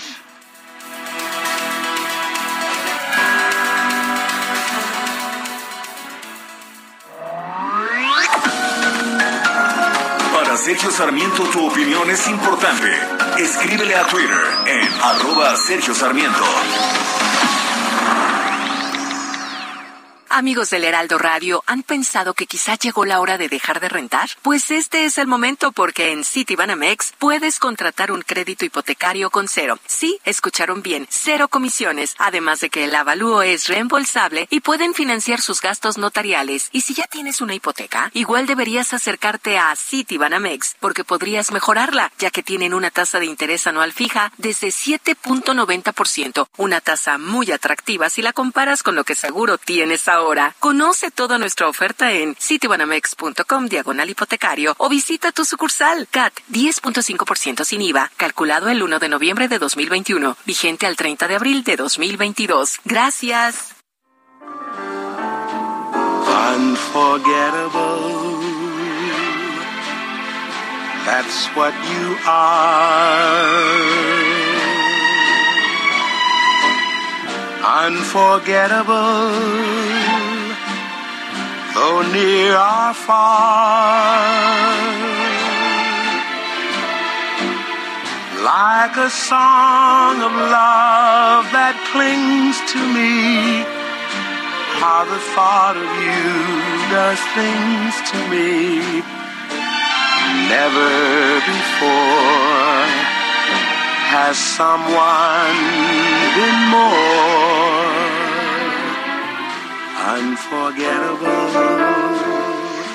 Pues esta canción es inolvidable, Guadalupe. Y es que se llama Inolvidable, otro de los grandes éxitos de Nat King Cole.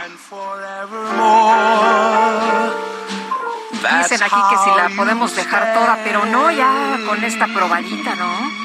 Con esta probadita y al rato ya la escuchan completa aquí que y la bailas completita. Muy bien. Nos dice Andrés, esta mañana terrible lo que pasa con este gobierno y su líder corrupto e inepto. Saludos al mejor noticiario de la mañana. Andrés, gracias. Un abrazo. Dice otra persona, muy buena música. La suspensión de la presidenta municipal de Cuauhtémoc es un golpe a la democracia. Un fuerte abrazo. Francisco 1955. Son las 8 de la mañana con 34 minutos. En Soriana esta cuaresma, lleva el segundo al 50% de descuento en lenteja, haba y garbanzo en bolsa. O 3x2 en empanadas y bocadillos de cuaresma. Sí, al 3x2. Soriana, la de todos los mexicanos. Solo marzo 17. Aplica restricciones, excepto precisísimo. Válido en Hiper y Super.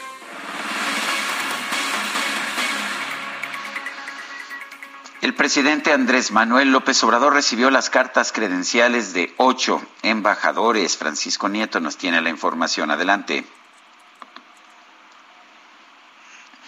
Francisco. Bueno, algo pasó ahí. Algo sí. Sí, se cortó, pero vamos con el Químico Guerra. El Químico Guerra con Sergio Sarmiento y Lupita Juárez. Químico, nos acabas de mandar unas imágenes impresionantes. A ver, cuéntanos de qué se trata. Pues fíjense que esta cuestión de la guerra entre Ucrania y Rusia, como les decía yo, como todas las guerras importantes, está transformando eh, la vida económica, la planeación de las inversiones, desde luego. Estamos frente a una crisis desde el punto de vista eh, cambiario. Eh, no sabemos realmente qué va a pasar con estas sanciones. Hay algunos investigadores que han, económicos, por ejemplo, en Harvard, que han dicho que las sanciones se le van a revertir a los Estados Unidos. Y en toda esta incertidumbre está impulsando alternativas que sean verdaderamente viables y ya les he comentado a ustedes varias veces acerca del famoso hidrógeno verde. Pues esto que se ve así como algo muy lejano, la eh, Comisión Europea el día de ayer emitió una resolución para acelerar toda la producción de la cual se tiene ahorita conocimiento de hidrógeno verde. Les mandé la imagen de una gran estación en Helgoland. Una en central de hidrógeno, ¿verdad? Ellos no están pensando en a ver qué hacemos en un año, en dos años, a ver si esto se compone o no. No, ya, ya lo están eh, haciendo, es una realidad para ellos, ¿no? Se comprometieron a reducir en dos tercios la dependencia del gas ruso en los próximos dos años. Eso todo el mundo dice que es posiblemente eh, no factible, ¿verdad?, en tan corto tiempo, pero al acelerar el hidrógeno verde con energías renovables que ya tienen instaladas, pues pueden liberarse mucho de la presión que tienen ahorita desde el punto de vista energético. Pero les comento eso porque la Comisión Europea el día de ayer hizo una lista, ¿verdad?, de los posibles eh, proveedores de hidrógeno verde para Alemania, entre los cuales están desde luego los Estados Unidos, está Azerbaiyán, fíjense, eh, pero no está México.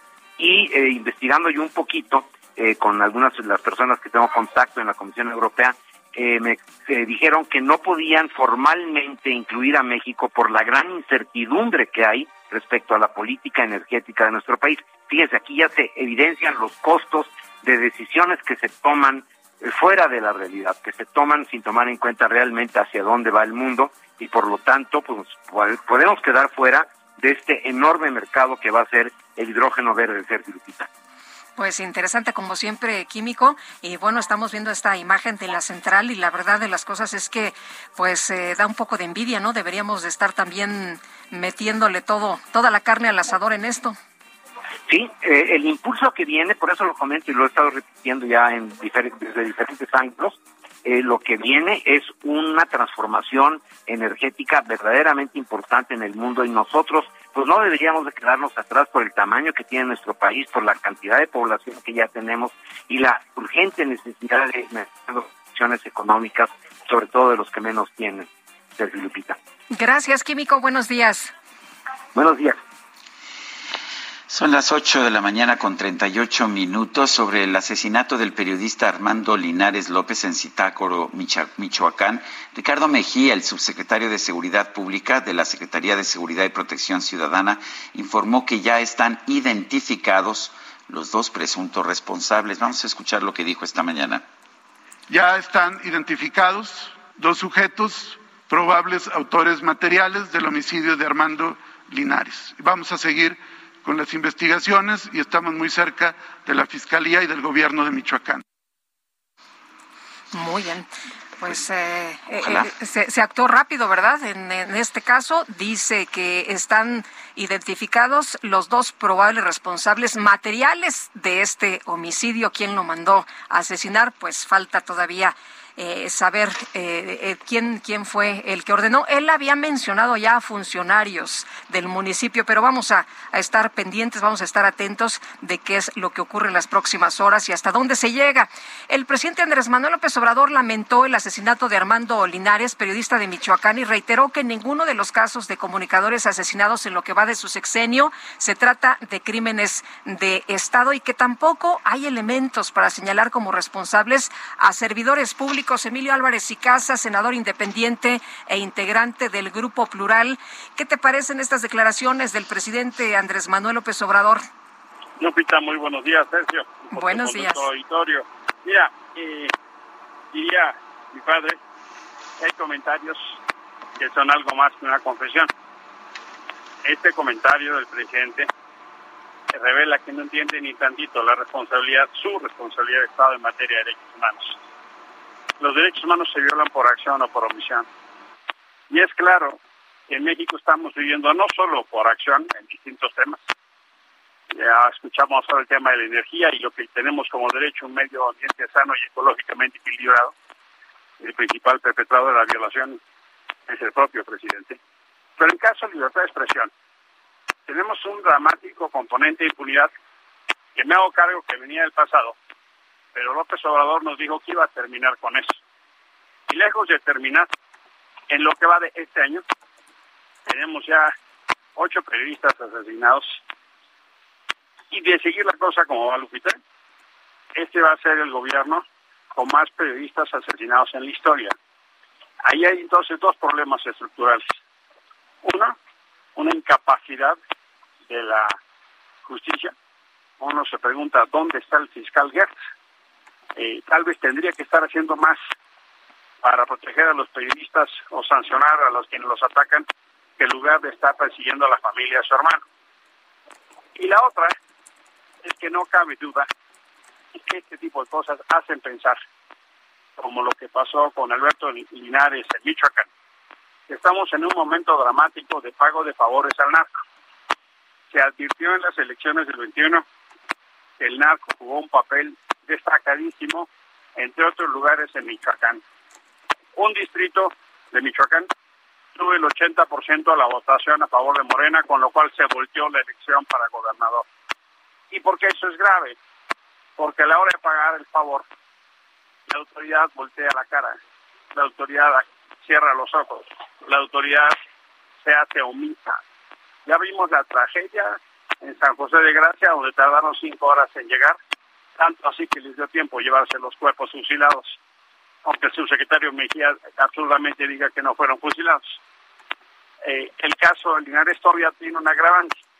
Ayer en su sepelio llegaron hombres armados para sacar a los reporteros y a todas las personas que estaban ahí presentes. Y les dijeron con las características del lenguaje es que les refleja que si no se salían en ese momento, los iban a matar y otras palabras. Ayer, ayer Lupita. Eh, por supuesto, entonces uno se dice, eh, qué tragedia que tengamos que seguir contando cuántos periodistas son asesinados.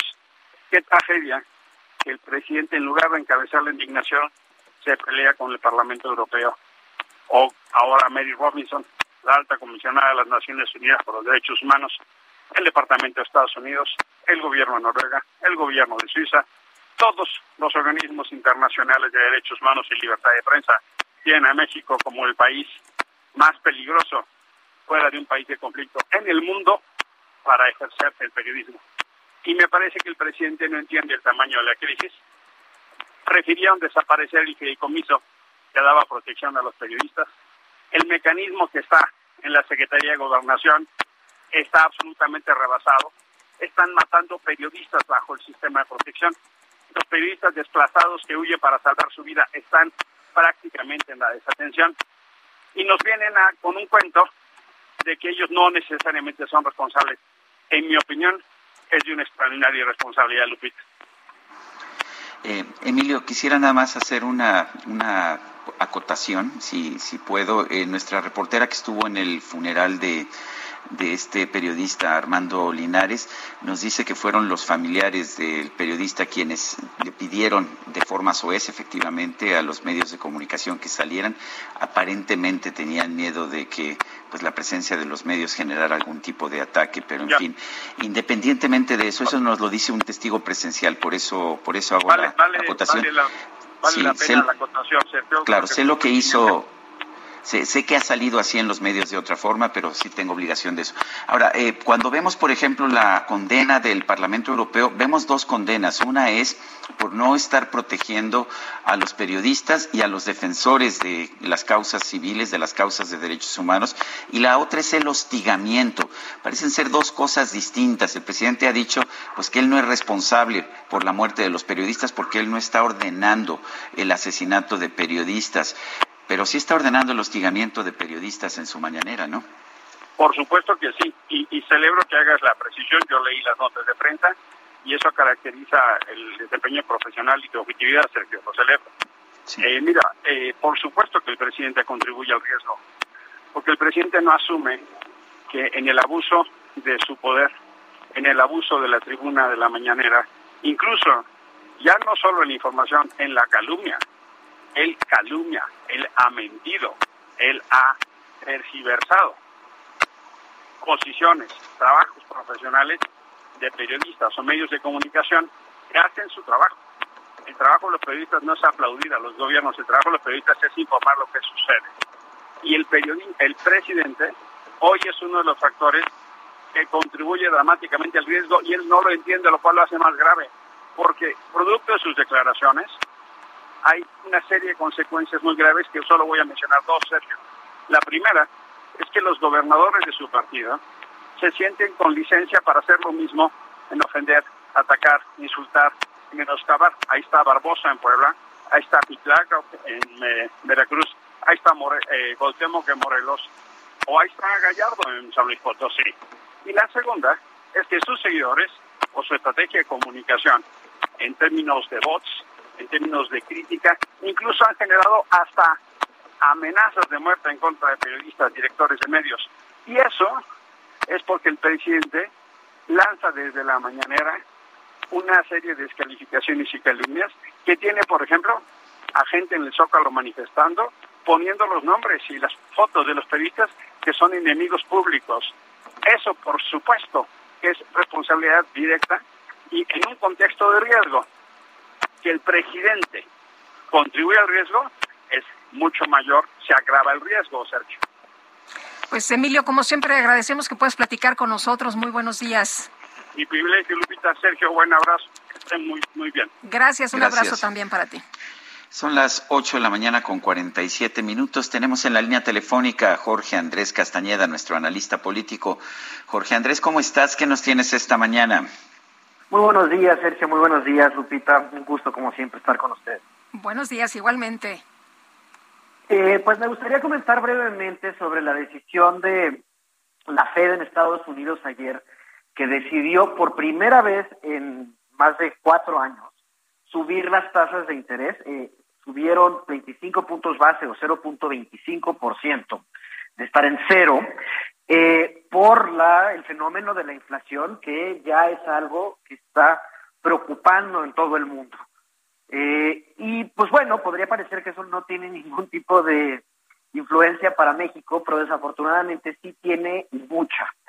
Eh, siempre que han subido las tasas de interés en Estados Unidos desde 82, 94, etcétera, ha traído turbulencias para la economía mexicana y ahora puede no ser la excepción, empezando por el tipo de cambio, no vamos a ver una corrida como hemos visto antes, pero sí la Junta de Gobierno del Banco de México no sigue estrictamente la pauta de la Fed, sí podríamos ver en el mediano plazo una depreciación del peso frente al dólar.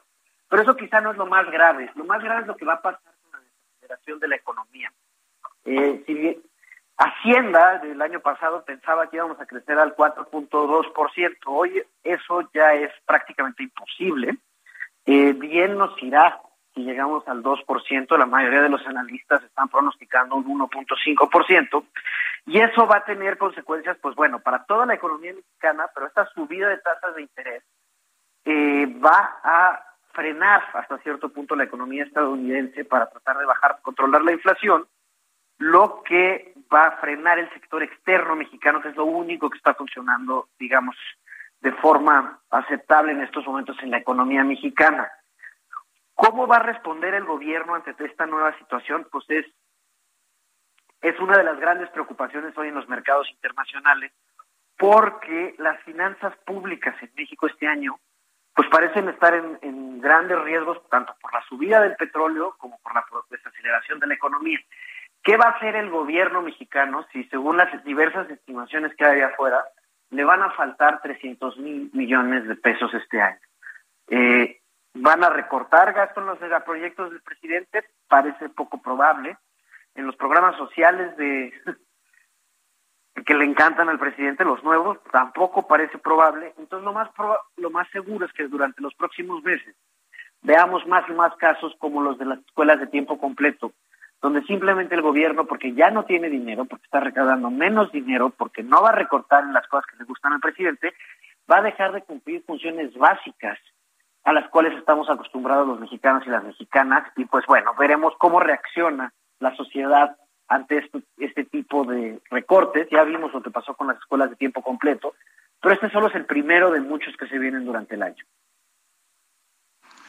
Bueno, pues gracias Jorge Andrés Castañeda, como siempre un fuerte abrazo. Un abrazo Sergio y un abrazo Lupita. Gracias igualmente Jorge, hasta luego. Son las ocho con cincuenta y un minutos. En Soriana siempre te llevas más. Lleva el segundo al 50% de descuento en todos los higiénicos Regio, detergentes más color y alimento seco de 15 kilos o más para perro. Soriana, la de todos los mexicanos. Solo marzo 17. Aplican restricciones y sobre la misma línea de producto. Válido en Hiper y Super. Y Gerardo Galicia, ¿qué tenemos esta mañana? Buenos días. Mi querida Lupita, Sergio, excelente mañana. Hicimos un recorrido desde la cabina del Heraldo Radio hasta el nuevo aeropuerto Felipe Ángeles eh, para poder checar tiempo de traslado y en motocicleta del Heraldo de México hemos realizado un tiempo de una hora y 35 minutos y esto se debe, mi querida Lupita, Sergio, a que tenemos muchísima zona de obras, todavía sobre la autopista, sobre todo llegando a la zona de Ojo de Agua, hay reducción de carriles, se están realizando obras eh, de renivelación de la autopista y esto, por supuesto, complica el avance, además de que el acceso principal de la autopista hasta el nuevo aeropuerto está completamente cerrado precisamente por estas obras, así que hay que rodear mucho y es una situación complicada la que tenemos en los alrededores, se está trabajando. Oye, y eso que traías motocicleta, ¿eh? Sí, sí, sí, y eso que no es hora pico, mi querida Lupita, generalmente eh, agarramos el flujo eh, en contraflujo. La mayoría de los automovilistas van hacia la Ciudad de México a esta hora, la salida está completamente libre, pero por las obras es verdaderamente difícil llegar hasta este punto y de hecho ya los alrededores del nuevo aeropuerto están prácticamente cerrados, colapsados por todas las obras, la maquinaria pesada que estamos trabajando justo en estos momentos. La próxima semana estaré inaugurando y por supuesto vamos a estar muy al pendiente. Por lo pronto, una hora y media de camino en motocicleta desde la zona sur de la Ciudad de México hasta el nuevo aeropuerto Felipe Ángeles. Y por lo pronto, el reporte. Gracias, Gerardo. Hasta luego. Hasta luego, buenos días. Y vamos con Alan Rodríguez, está en el reclusorio norte. Adelante, Alan.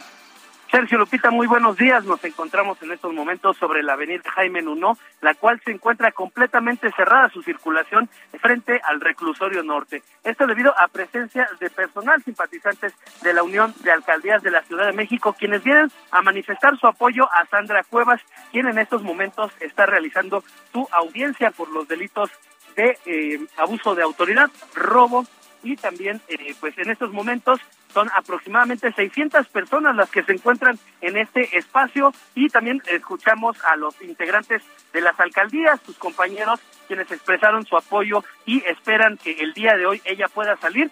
Sin embargo, lo que escuchamos en palabras de Sandra Cuevas es que está preparada para todo, incluso para quedarse a enfrentar un proceso. Por lo pronto, el reporte que tenemos. Alan Rodríguez, muchísimas gracias. Continuamos, presidente. Buen día. Bueno, y parece, parece que nuestra productora estuvo checando, ¿verdad? También tiempos y eh, tiempos y dinero para irse en Uber al aeropuerto, a, la terminal de pasajeros del nuevo aeropuerto allá en Santa Lucía, ¿verdad? Sí, eh, tiene, tiene ahí ya los datos. Depende del auto que, que elijas. Eh, también es el costo y dice de de su, bueno, de la zona sur, eh, Avenida Cuauhtémoc, es, eh, sí. ¿verdad? Sí. Eh, dice, en la noche sería como hora y media. Hora y media. Y le costaría en la opción más, le, le, costaría en la opción más barata 300 379.95 y en la cara pues 537.18. Pero en fin, vamos a una pausa si te parece bien Guadalupe cuando son las ocho las 8 de la mañana con 54 minutos. Sergio Sarmiento y Lupita Juárez quieren conocer tu opinión, tus comentarios o simplemente envía un saludo para ser más cálida esta mañana. Envía tus mensajes al WhatsApp 5520 109647.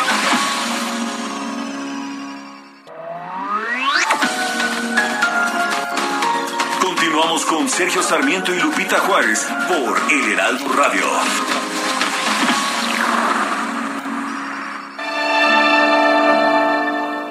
The falling leaves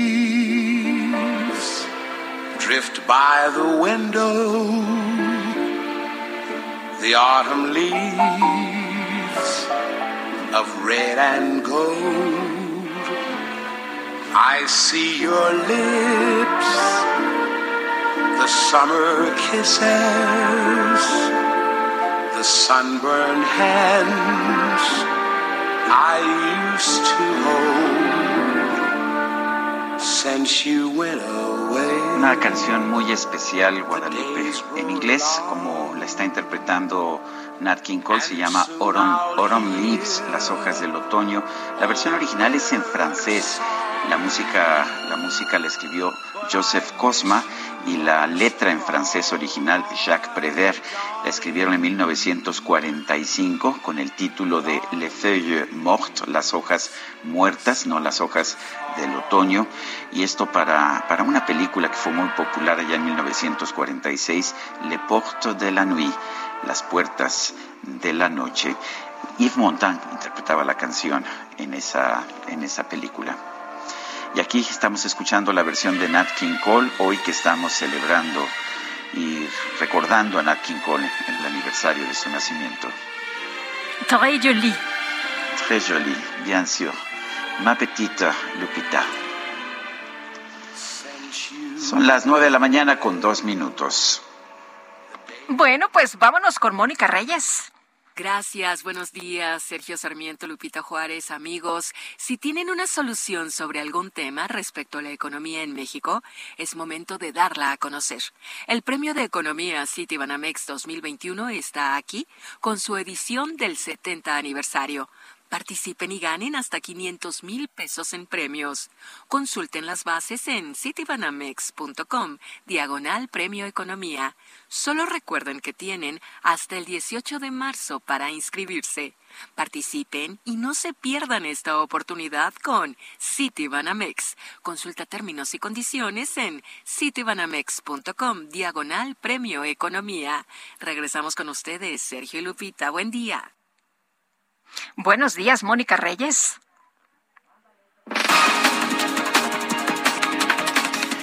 Esta mañana el secretario de Seguridad Pública del Gobierno federal, Ricardo Mejía, informó que hoy podría ser dada de alta la única persona que continúa hospitalizada tras los actos violentos ocurridos en el estadio La Corregidora autoridades de la Federación Mexicana de Fútbol y de la Liga de Fútbol MX, quienes anunciaron sus propios protocolos y sanciones que corresponden al ámbito privado, pero sí se estableció un mecanismo de comunicación e intercambio de información para coadyuvar con las autoridades locales en que no haya violencia, señalar que no hubo como se informó eh, en redes al momento ninguna persona que perdiera la vida y el día de hoy se espera que la última persona herida eh, salga ya del hospital, con lo cual ya todos estarían fuera de peligro. Y por otro lado, el subsecretario Ricardo Mejía señaló que hasta el momento no hay evidencia de que el ataque armado del 27 de febrero en San José de Gracia, Michoacán, haya dejado víctimas fatales y comentar que se han identificado, como lo dijo el fiscal, 11 perfiles genéticos de posibles víctimas que pudiera ser homicidio o lesiones, no podemos calificarlo y hasta el momento no hay evidencia de que hayan habido 17 homicidios. Siguiente. La organización Mexicanos Primero entregó a la Secretaría de Educación Pública una propuesta técnica para recuperar la jornada escolar ampliada y el servicio de alimentos en los planteles previstos en el extinto programa de escuelas de tiempo completo. La Organización Panamericana de la Salud señaló que el incremento de casos de COVID-19 que han registrado algunos países es una advertencia de que el virus aún no está bajo control. Arriba Checo, que viva Checo, por siempre Checo, tú eres un campeón. Arriba Checo, que viva Checo, el mundo vibra cuando... Bueno, pues en Twitter la Fórmula 1 compartió diversas imágenes para presentar a los pilotos de la próxima temporada. Llamó la atención que el piloto mexicano Sergio Pérez fue presentado con un nuevo apodo, Checo, Mexican Minister of Defense. Checo, el ministro mexicano de Defensa, haciendo alusión a la última carrera de la temporada pasada, cuando la defensa del mexicano ante el británico Lewis Hamilton le permitió a su compañero de equipo Max Verstappen proclamarse campeón de pilotos.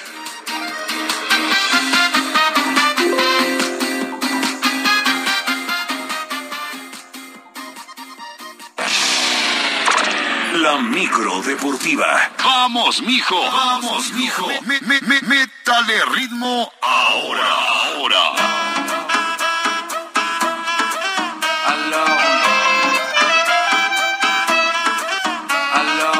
Ay, no, bueno, bueno, esta se ha convertido en una, en, en la hora de el baile. En la hora del relax. Híjole. No, no sabes aquí cómo está bailando. Yo no sabía que la Fer bailaba también, ¿eh? ¿Ah, no, sí? no, no, Uf. no, no, tienes que ver esto, mi querido Sergio. No, bueno. Y, y ya está con nosotros Julio. ¿Cómo estás, Julio Romero? Muy, Muy buenos bien. días. La micro deportiva, qué momento, ¿eh? qué Sergio momento. Guadalupe, qué gusto me da saludarles. Se va a llamar el Antroraldo. El Antroraldo, porque esto ya de plano se descontroló. Yo tampoco había visto bailar hacia Fer. Este, el DJ Cacharpo Quique, bueno, trae las manos ¿Eh? amarradas No, a, la, no, no. a la consola. En fin, la verdad es que, eh, y eso que es jueves, imagínate cómo va a estar mañana. ¿Cómo va a estar mañana? Además de fin de semana largo. Bueno, eso eh, para nosotros pasa, ¿no? Pero eh, imagínate cómo va a estar No, mañana. hombre. No, no me quiero imaginar el día de mañana. Este tipo de música toda la mañana. Ah, ándale, en una de esas. sí. En una de esas. Sí, sí, sí, efectivamente. Bueno, oigan. Claro que eh, Pues remontando, noche, noche épica en Ciudad Universitaria, remontando una desventaja de tres goles y en penaltis, los Pumas, los Pumas de la universidad avanzaron a las semifinales del torneo de campeones de la CONCACAF, eliminando al New England, equipo de la MLS, con doblete de Juan Ignacio Dineno y Sebastián Saucedo. El global se empató a tres en los 90 minutos reglamentarios y ya desde los 11 pasos, Pumas superó 4 por 3 al cuadro estadounidense. Por lo pronto, Andrés Lilini, técnico de los Pumas, destacó la entrega que han tenido sus jugadores en duelos complicados como el de este miércoles por la noche.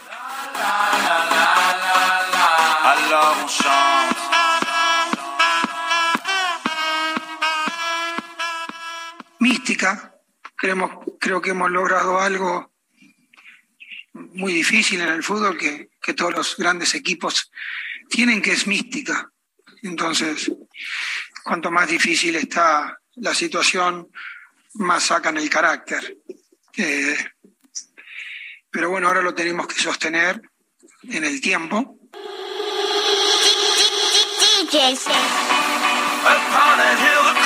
Bueno, vaya, vaya equipo este de los Pumas de la universidad.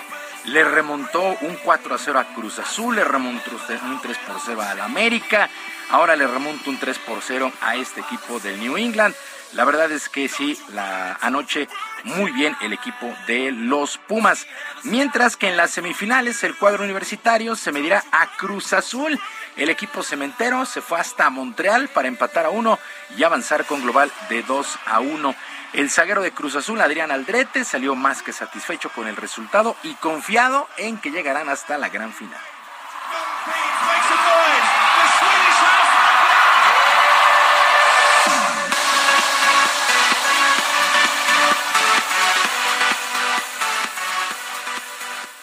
Nos gusta estar en este tipo de, de instancias, en estas competiciones y estar como favoritos, pero nuestro pensar es, es, es el día a día, es paso a paso. Este, yo creo que eso es lo que nos está dando ahorita resultados, el, el saber que lo que hicimos en un pasado ya no cuenta. Tenemos que enfocarnos simplemente en lo que nos toca ahorita. Tenemos, como dije, eh, muchos eh, detalles que, que resolver. Tocando buena música. Bueno, pues Pumas Cruz Azul, Pumas, eh, Pumas Cruz Azul en semifinales de la CONCACAF. Para este día entra en acción el otro conjunto mexicano, los Esmeraldas de León, que también pierden en el global 3 por 0 ante el Seattle Saunders. El duelo arranca a las seis y media de la tarde, tiempo del centro. Vamos a ver, pues ahí puso el ejemplo el, el conjunto de Pumas. Ojalá, ojalá León también pueda hacerlo. Con estos resultados, pues se garantiza un equipo mexicano en la final ya sea Pumas o Cruz Azul. Bueno, en Champions, en Champions League, el equipo del Chelsea venció 2 por 1 al Lille y con global de 4 por 1 avanzó a los cuartos de final, mientras que el Villarreal, el Villarreal dio la sorpresa 3 por 0 sobre Juventus, global de 4 por 1, fracaso del equipo italiano de la Juventus que también tiene una muy buena inversión, pero ha quedado fuera de la Champions a manos de este conjunto del Villarreal. Bueno, en otras cosas, actividad en los octavos de final de Indian Wells, el primer Masters 1000 de la temporada. El ruso Andrei Rublev venció 7-6 y 6-4 al polaco Hubert Kursaks mientras que el español Rafael Nadal eh, pues batalló de más, batalló de más 7-6 y 7-6 sobre Rayleigh Opelka, el estadounidense, mientras que el búlgaro Grigor Dimitrov 6-3 y 7-6 sobre el también estadounidense John Isner. En cuartos de final en damas, la rumana Simona Halep, ella sí fácil, 6-1 y 6-1 sobre la croata Petra Martic, mientras que la polaca Igor Świątek también 6-1 y 6-0 sobre el estadounidense Madison Keys. Continúa la actividad de este Masters allá en Indian Wells, actividad en el mundo del tenis. Y los Diablos Rojos continúan con sus entrenamientos en su estadio, el Alfredo Harp, aquí en la capital, de cara a la temporada 2022 de la Liga Mexicana de Béisbol. Bajo las órdenes del manager Juan Gabriel Castro, los Escarlatas viven una nueva etapa. Por lo pronto, el coach de Dogout y símbolo escarlata Víctor Bojorques, el famoso Flamingo, fue contundente al asegurar que en la mente solo existe un objetivo y es el título 17.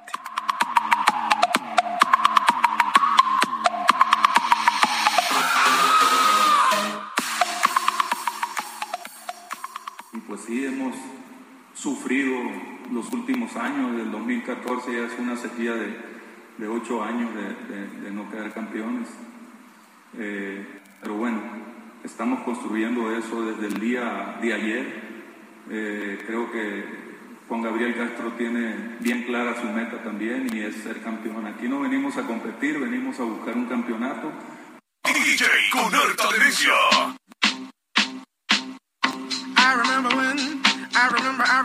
bueno, los Diablos Rojos que seguirán con sus entrenamientos de cara al torneo de pretemporada Interliga. La campaña se pone en marcha el próximo 21 de abril.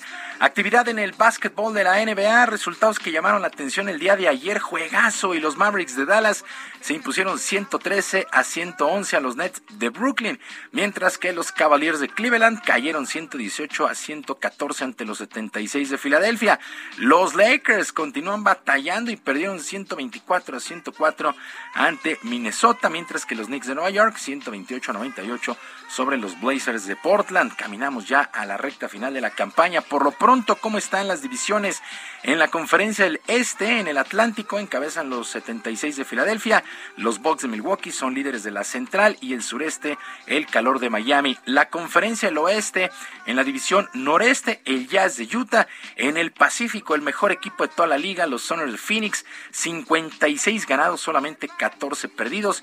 Y en el Sureste, los Grizzlies de Memphis son los líderes Así es que, insisto, ya caminamos a la recta final de la campaña.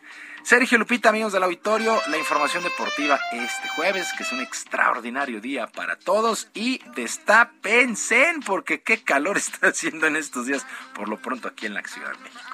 Muy bien, Julio Romero, muchas gracias, buenos días. Buenos días para todos.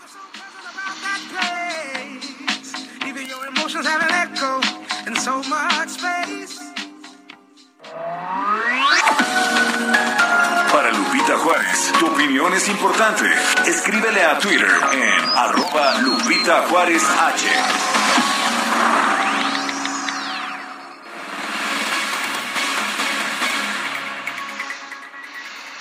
Vamos con Alan Rodríguez, está ya en el reclusorio norte. Adelante, Alan.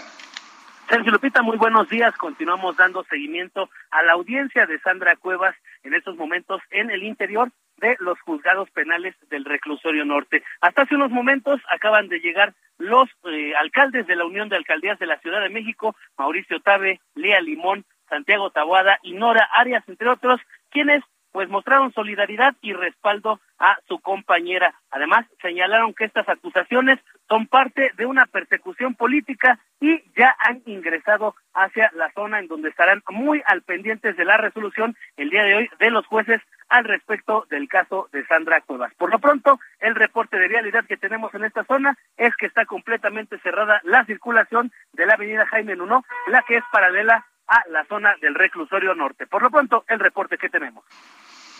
Muy bien, Alan Rodríguez, gracias. Estamos al pendiente, buen día.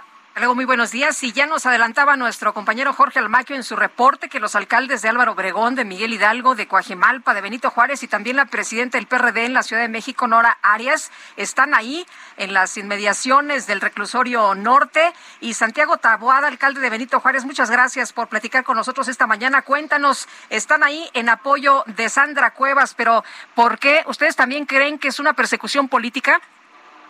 Eh, Lupita, muy buenos días. Sergio, muy buenos días. Un saludo a, su auditorio. Pues efectivamente nosotros estamos aquí primero en respaldo a nuestra compañera eh, que en estos momentos se encuentra en una audiencia en donde a todas luces eh, en una carpeta en el que se le, se le hace mención de un robo de dos celulares con un agravante de pandilla este, integrada en menos de 30 días, lo que no se ve con los delincuentes este, que realmente están, están haciendo daño a la ciudad, en un momento en el cual, como tú sabes, la, la oposición ganó terreno en la Ciudad de México el pasado 6 de junio, y la verdad en una medida excesiva, en, una, en, un, en un planteamiento en el cual la quieren remover un juez de un cargo, un, un, cargo que no fue por designación, es un cargo de elección popular, y a todas luces este, medidas, insisto, excesivas, y que hoy venimos a, respaldar a nuestra compañera y a decirles que esto es un exceso y que la persecución política se pare ya y que, que permitan que los espacios que ganó la oposición puedan seguir trabajando porque eso la ciudadanía así lo decidió. Y nos parece que en este, que en este clima de persecución, este clima en donde están llevando las cosas al límite, nada abona a la gobernabilidad de la ciudad. Eh, Santiago, eh, hasta donde tengo entendido, la acusación en contra de Sandra Cuevas es por haber ah, privado de la libertad y golpeado personalmente a dos mandos policiales, ella personalmente. ¿Tú cómo ves esta acusación? Mira, comentarte que el tema de privar de la libertad no está ya como los delitos, eh, es uno de los delitos que desaparece de la carpeta porque efectivamente no lo pudieron acreditar. nos parece, insisto, solo quedando este delito que te comentaba hace un momento, este, e inclusive sin haberle permitido que ella presentara las pruebas suficientes donde también, pues ella tiene otra versión, inclusive eh, ella presentó videos en donde salen los policías caminando, yo no estoy justificando en términos de que si ocurrió o no algún altercado, pero la medida excesiva de remover del cargo un juez cuando tendría que ser el Congreso a través de un juicio de procedencia, este, remover a, una, a, un, a un funcionario electo, nos parece un antecedente muy delicado. Mira, más allá de que, de que Sandra sea nuestra compañera y sea parte de este bloque opositor, es muy delicado este antecedente, porque entonces estamos en la antesala de que eso pase prácticamente con todos los que estamos en la oposición. Eh, Santiago, tengo entendido que ingresó al reclusorio norte precisamente para esta audiencia por robo, discriminación y abuso de autoridad. ¿Esto todavía permanece? ¿Estas acusaciones permanecen? Esas tres es correcto. Robo, abuso de autoridad y discriminación. y, por, y por esas tres, eh, precisamente, como, como le comentaba yo a Sergio, eh, la más delicada, la que en su momento hablaba la Fiscalía, que era, que era una privación ilegal de la libertad, no se acreditó, inclusive se retiró este, de los señalamientos y ni siquiera fue materia de la audiencia que tuvo eh, a principios de la semana la alcaldesa. Entonces, nos parece que si bien se tiene que continuar con el procedimiento, con el proceso judicial que se en las pruebas, pero tú no puedes prácticamente retirar a alguien de su encargo público, de elección popular, sin haber agotado prácticamente todo el procedimiento. O sea, la están sentenciando sin haberla escuchado, sin haber valorado las pruebas, en una medida cautelar, insisto, excesiva. Eh, Santiago, la jefa de gobierno de la Ciudad de México insiste que esta no es una acusación política, simplemente la aplicación de la ley. ¿Qué opinas? Pues mira, me parece que hay muchos ejemplos, están eh, los señalamientos, eh, el inicio de de carpetas de investigación en contra de nosotros. Tú sabes que hace unas semanas también fuimos a la UIP de la Ciudad de México, cinco alcaldes, porque también se nos inició una investigación. Ahora esto, pues me parece que si no es, pues todo pinta que sea, porque eh, si se mueve como pato, si camina como pato, pues al final del día es pato, ¿no? Es, es, es insisto, acciones sistematizadas para perseguir a quienes de una u otra manera tenemos a través del mandato popular una, una visión distinta de ciudad. Eh, ahora decía Sandra Cuevas antes de entrar a la audiencia que estaba preparada para todo, vinculación de proceso e incluso ir a la cárcel. ¿Tú crees que eh, estos eh, señalamientos, estos delitos sean pues lo suficientemente fuertes como para que ella pueda terminar en la cárcel? Nos parece y por eso venimos aquí porque creemos que, que el Poder Judicial, al ser un poder independiente, pueda replantear y pueda revalorar precisamente que lo que sucedió o lo que se pueda probar, como se han venido desvirtuando algunas conductas, como la de la privación ilegal de la libertad, pues pueda replantearse, reconsiderarse y permitir que si bien siga el proceso, pueda seguir con, con su encargo, pueda seguir como alcaldesa. Y por supuesto que en este proceso se puedan dirimir y se puedan entregar las pruebas que ambas partes tengan, ¿no? Y me, y, me parece que eso es fundamental, eh, que se pueda dar una, una solución, insisto, en una medida en la cual sea equilibrada y, no excesiva, prácticamente este, estas medidas que, que, están haciendo de que no salga del país, que, bueno, ella tiene un encargo público, este, nos parece, insisto, eh, que, fue una consideración también eh, a razón de, cómo surge esa candidatura, cómo ganamos y a quién le ganamos la, alcaldía Cuauhtémoc. Y nosotros creemos en que el juez debe de valorar todo este estas pruebas, todo este, este tema donde inclusive algunas de los señalamientos de la fiscalía no se sostuvieron y poder, insisto, dejar en su, en su encargo al alcalde. Muy bien, Santiago, muchas gracias por platicar con nosotros esta mañana. Buenos días. Gracias, buenos días, Sergio. buenos días, Son las nueve de la mañana con 22 minutos. Y bueno, Sandra Cuevas, como se ha señalado, eh, presentó un oficio al Congreso local para pedir una licencia de 15 días. Esto lo establece la Constitución de la capital. Cintia Stetti nos tiene el reporte. Adelante, Cintia. ¿Qué tal? Muy buenos días, Sergio Lupita, buenos días por el auditorio. Pues así como lo comentas, ayer a las seis de la tarde, Sandra Cuevas, quien está suspendida temporalmente del cargo como alcaldesa de Cuauhtémoc, solicitó licencia al Congreso para ausentarse por 15 días a través de un oficio enviado al presidente de la mesa directiva, Héctor Díaz Polanco. Sandra Cuevas dijo que pues esto lo fundamenta en, en la constitución política de la Ciudad de México y en la ley orgánica de las alcaldías. También notificó quien estará, que quien estará al frente de la demarcación es el director de gobierno, José Guadalupe Medina Romero. Hay que eh, recordarle al auditorio que Sandra Cueva solo puede ausentarse de su cargo como alcaldesa de Contemos por un plazo máximo de 60 días. En caso de que esto pase, pues tendrá que nombrarse un alcalde interino que será elegido a través de una terna que envíe la jefa de gobierno Claudia Sheinbaum a un congreso de la Ciudad de México. Es la información que tenemos. Muchas gracias, Cintia. Seguimos pendientes, buenos días. Son las nueve con veinticuatro minutos. Guadalupe Juárez y Sergio Sarmiento estamos en el Heraldo Radio. Regresamos. The days grow long, and soon I'll hear old winter's song. But I miss you most of all, my darling. When autumn leaves start to fall.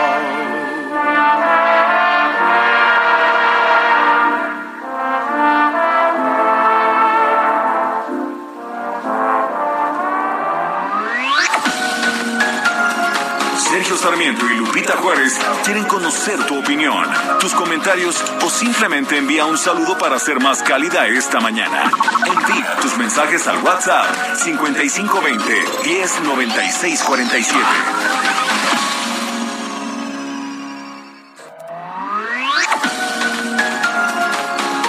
Continuamos con Sergio Sarmiento y Lupita Juárez por El Heraldo Radio. En Soriana esta cuaresma, lleva el segundo al 50% de descuento en lenteja, haba y garbanzo en bolsa. O 3x2 en empanadas y bocadillos de cuaresma. Sí, al 3x2. Soriana, la de todos los mexicanos. Solo marzo 17. Aplican restricciones, excepto precisísimo. Válido en Hiper y Super. It was fascination, I know. And it might have ended right then at the start. Just a passing glance, just a brief romance. And I might have gone on my way ¿De cuándo crees, mi querida Guadalupe, que es esta canción? ¿Cuándo No- se te ocurre que no pudo haber sido tengo, escrita? No tengo idea, dime. Bueno, esta canción, esta canción se dio a conocer originalmente en 1904 en francés, en un vodevil francés, y es de Fermo Dante Marchetti y de Maurice de Ferrodi. Y bueno, pues desde entonces anda por ahí esta canción Fascinación que ha sido ha sido grabada por muchos artistas, entre ellos, por supuesto, Nat King Cole. Aquí estamos escuchando esta interpretación de Nat King Cole. Es, es un vals, Lupita, ¿eh? Esto se puede bailar, es un, dos, tres, un, dos, tres, De un, dos, tres. cachetito. Ah, claro. Je ne No, comprends claro. pas. De hecho, el vals no se baila de cachetito, hay que tener eh, cierta Oye, distancia. no, como por qué, no, no nos limites. Aún así, aún así era un escándalo allá a fines del siglo XIX cuando se empezó a bailar el vals. Fascinación.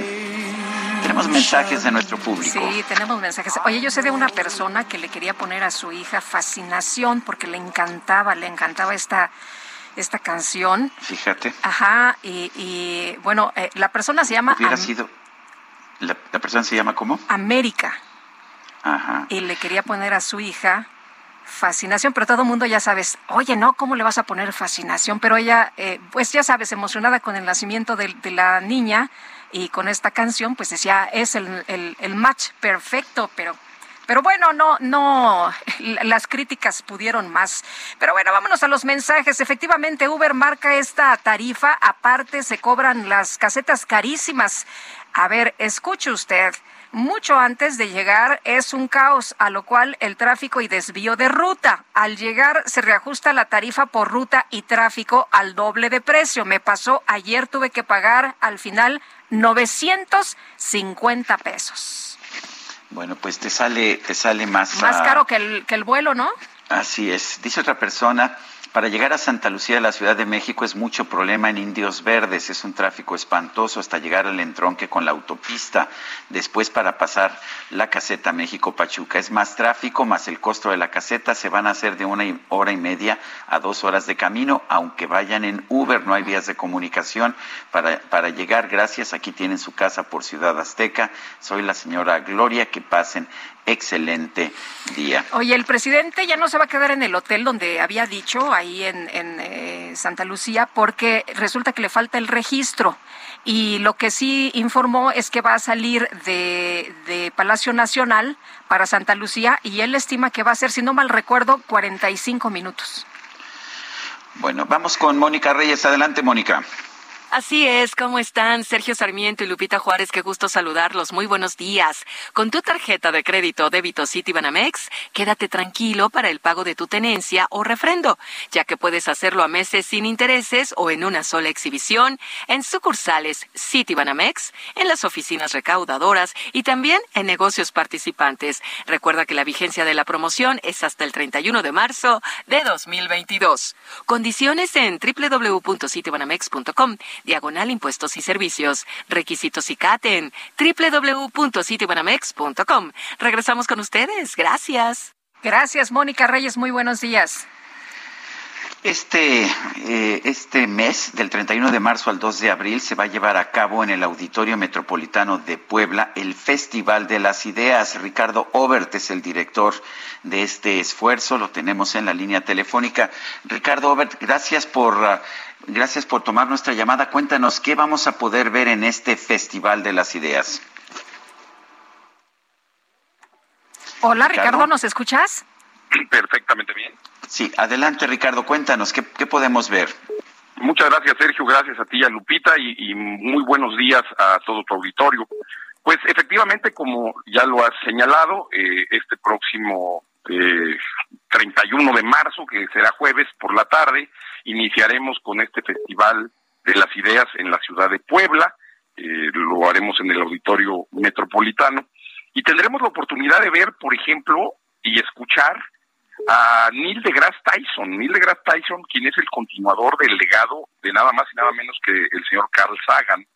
Él es uno de los divulgadores eh, más aclamados y celebrados en la actualidad, divulgadores de la ciencia. Y eh, él también habla eh, del crecimiento personal y de cómo en estos tiempos de incertidumbre nosotros podemos hacer nuestras pro propias anclas. Vamos a tener también a la doctora Vivian Ming, eh, que nos va a hablar eh, desde el punto de vista científico sobre la tanatología y cómo despedirnos y decir adiós. Tenemos a la Rosan Bosch, quien es una de las más aclamadas arquitectas diseñadoras de espacios educativos hoy por hoy. Eh, Camila Javer, que es la sirena mexicana, esta jovencita apneísta que tiene un récord de 220 metros de profundidad y quien es abogada eh, de los cenotes y los ríos subterráneos de toda la península de Yucatán. Ella es una defensora de, del agua y de la limpieza del agua. Eh, vamos a tener también a una muchachita que tiene 22 años de edad, piloto, aviador, que recorrió el mundo entero eh, durante 155 días en uno de estos avioncitos ultraligeros. Eh, que hizo una hazaña espectacular. Eh, también te puedo mencionar, les puedo mencionar que tendremos, a, por ejemplo, a Hugh Hare. Este hombre perdió eh, eh, parte de sus dos piernas, de la rodilla hacia abajo, y hoy es uno de los uh, diseñadores y realizadores de miembros biónicos más celebrados en el mundo. Y en fin, vamos a, sí. vamos a poder. Oye, Ricardo, ¿y cómo, cómo puedes participar las personas que nos están escuchando? Yo sé que esto siempre genera mucha tensión y a veces ya no hayas, ya no encuentras lugar, pero puedes seguir también la transmisión. Es correcto, la transmisión será virtual eh, para quien nos quiera seguir y, por supuesto, presencial para quien se quiera ir a pasar un maravilloso fin de semana Puebla, con la gastronomía de Puebla, con el intercambio de ideas que siempre se da. Eh, nos pueden buscar en festivaldelasiddeas.mx, eh, todo es en minúsculas y seguido como si fuera una sola palabra, repito, festivaldelasiddeas.mx y ahí eh, entran a la página y podrán ver a cada una y cada uno de los conferencistas que están invitados y estarán participando. También si están interesados en adquirir boletos, pues ahí los pueden adquirir. Eh, eh, hay precios, la verdad, bastante, bastante módicos para el tamaño de festival del que se trata. Y evidentemente también en la plataforma del propio festival, quien lo quiera seguir de manera virtual, lo podrá hacer desde la comunidad de su casa, de su oficina, de su automóvil o desde su dispositivo eh, móvil, ¿verdad?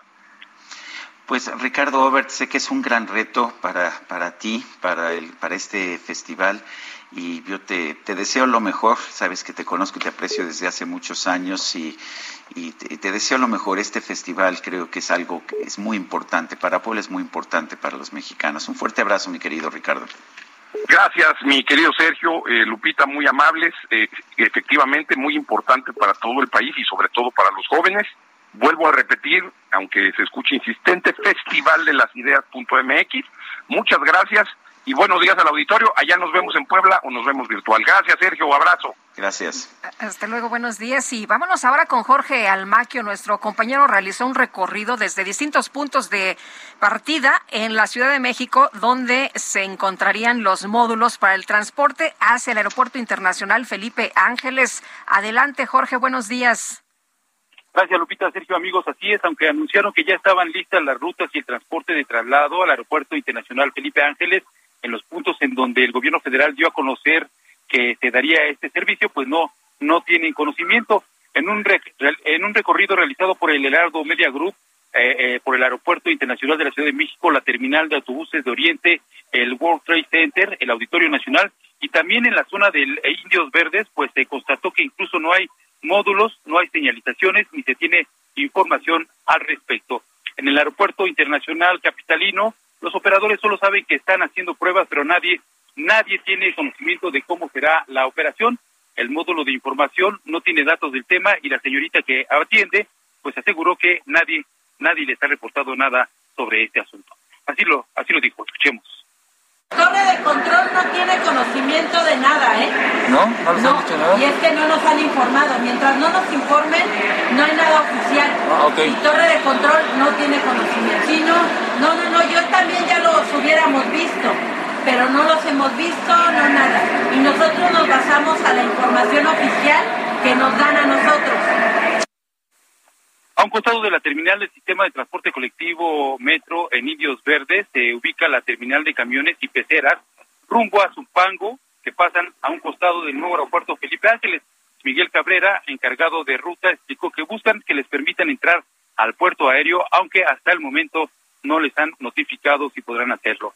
Sergio Arturo Rivera, un operador de una pecera, quien dijo que el pasaje tiene un costo de 40 pesos en el paso a Santa Lucía, confió en que pues al final les autoricen ingresar a la IFA porque la ruta a Zumpango está muy tranquila. También en la central camionera conocida como la Tapo, tampoco tienen conocimiento de las rutas y el transporte para poder trasladarse a la IFA. Solamente hay señalamientos que informan sobre eh, la dirección al Metrobús, la línea 1, a la, el, el metro, la línea B, las taquillas de taxi y también las salas de salida y entrada de los autobuses, pero no hay nada que informe sobre la operación y el servicio de transporte que se realizará rumbo al nuevo aeropuerto capitalino.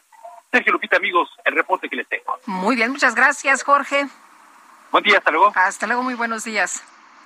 El padre Agustín Gómez de la Congregación de los Legionarios de Cristo es originario de Irapuato, allá en Guanajuato. Se encuentra en Cracovia, Polonia, y está dirigiendo un grupo de ayuda a los refugiados ucranianos. Lo tenemos en la línea telefónica. Padre Agustín Gómez, gracias por tomar nuestra llamada. Cuéntenos qué es lo que están haciendo allá con los refugiados, cómo están ayudando. Eh, ¿Qué tal? Muy buen día. Eh, muchas gracias. Así es, aquí estamos en Cracovia desde hace ya dos años. Eh, normalmente yo aquí trabajo en la pastoral juvenil eh, y bueno, ahora esa situación se impone obviamente y estamos coordinando todo lo que es la ayuda que nos está llegando de parte de nuestros colegios, escuelas y conocidos en todo el mundo y de aquí lo coordinamos para apoyar principalmente a la Caritas, la Caritas de Polonia y ya ellos eh, aquí empiezan a ayudar a los refugiados que llegan todos los días eh, miles y miles de refugiados desde Ucrania, pues desesperados por haber perdido lo todo, sobre todo mujeres y niños. La media de edad es entre 20 y 40 años, las mamás, y los niños, pues eso, desde casi recién nacidos hasta 17 años, ¿no? A partir de los 18 años se han tenido que quedar a pelear en la guerra por ley marcial, desde los 18 años hasta los 60. Se han tenido que quedar los hombres y ancianos se ven muy pocos, pues por obvias razones, eh, en el sentido de que pues para ellos es difícil moverse, subirse al tren, etcétera, y pues casi no tienen de otra más que quedarse o esconderse ahí en, la ciudad eh, donde, donde están en Ucrania, ¿no? Eh, ya van casi dos millones que entran a, la, a Polonia y aquí los polacos, pues gracias a Dios, les han acogido de forma impresionante. Eh, padre, ¿de qué forma les ayudan a estas personas? Nos decía en su mayoría en niños y, y, mujeres y nos decía usted llegan por, por miles cada hora, están recibiendo refugiados. ¿Cuál es el tipo de apoyo que se les brinda? Bien, en concreto nosotros es recibirles y darles información tal cual, preguntarles lo que lo que lo que quieren, ¿no? Y dárselos tal cual, ¿no? La mayoría pues llegan y lo primero que piden es eh, internet para poder conectarse con tus familias que se les da gratuitamente. Después eh, se les pide, se les pregunta si quieren viajar a otra ciudad. Normalmente están de paso la mayoría. Eh, la mayoría va a, otra ciudad de Polonia o a, Alemania o a otra ciudad de Europa, a otro país en Europa, ¿no? Entonces suelen pedir eso. Uno o dos días suelen pedir para descansar porque la mayoría llega en shock en el sentido de que pues primero el primer paso era salir de, la, de, de, Ucrania, ¿no? La mayoría vienen ya de allá y, llegan como en shock y necesitan dos días como para calmarse y reconstruir un plan. Y, y, justo es lo que les ayudamos un poco, les ofrecemos posibilidades para irse a otros países, eh, se les busca una vivienda, eh, obviamente se les ofrece comida, si necesitan medicina, sobre todo los niños, los bebés, eh, los, los, mandan, los mandamos directamente al doctor. Este, se les ofrece víveres, comida, ropa, etcétera, ¿no? Es principalmente lo que se les, eh, lo que ellos están pidiendo y pues es empezar de nuevo una nueva vida, ¿no? Y ya los que van un poco más avanzados, pues sí, empiezan allá a buscar trabajo y a casi casi instalarse en espera del fin de la guerra, aunque muchos pues piensan que va a durar bastante, otros piensan que no, que va a ser breve y solo están esperando para regresar de nuevo cuando se vayan los rusos. Pues yo quiero agradecerle, Padre Agustín Gómez, sacerdote de la Congregación de los Legionarios de Cristo, el haber conversado con nosotros y, le deseo lo mejor en esta tarea que están emprendiendo.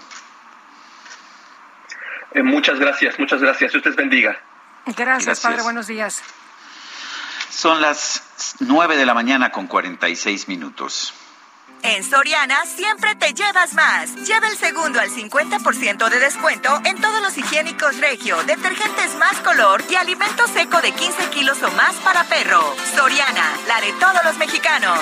Solo marzo 17. Aplican restricciones y sobre la misma línea de producto. Válido en Hiper y Super. Bueno, y se dio a conocer que el Pleno de la Suprema Corte de Justicia de la Nación va a discutir el próximo 28 de marzo los casos de Alejandra Cuevas y Laura Morán. Vamos con Diana Martínez, que tiene todos los detalles. Así es, Sergio Lupita, muy buenos días.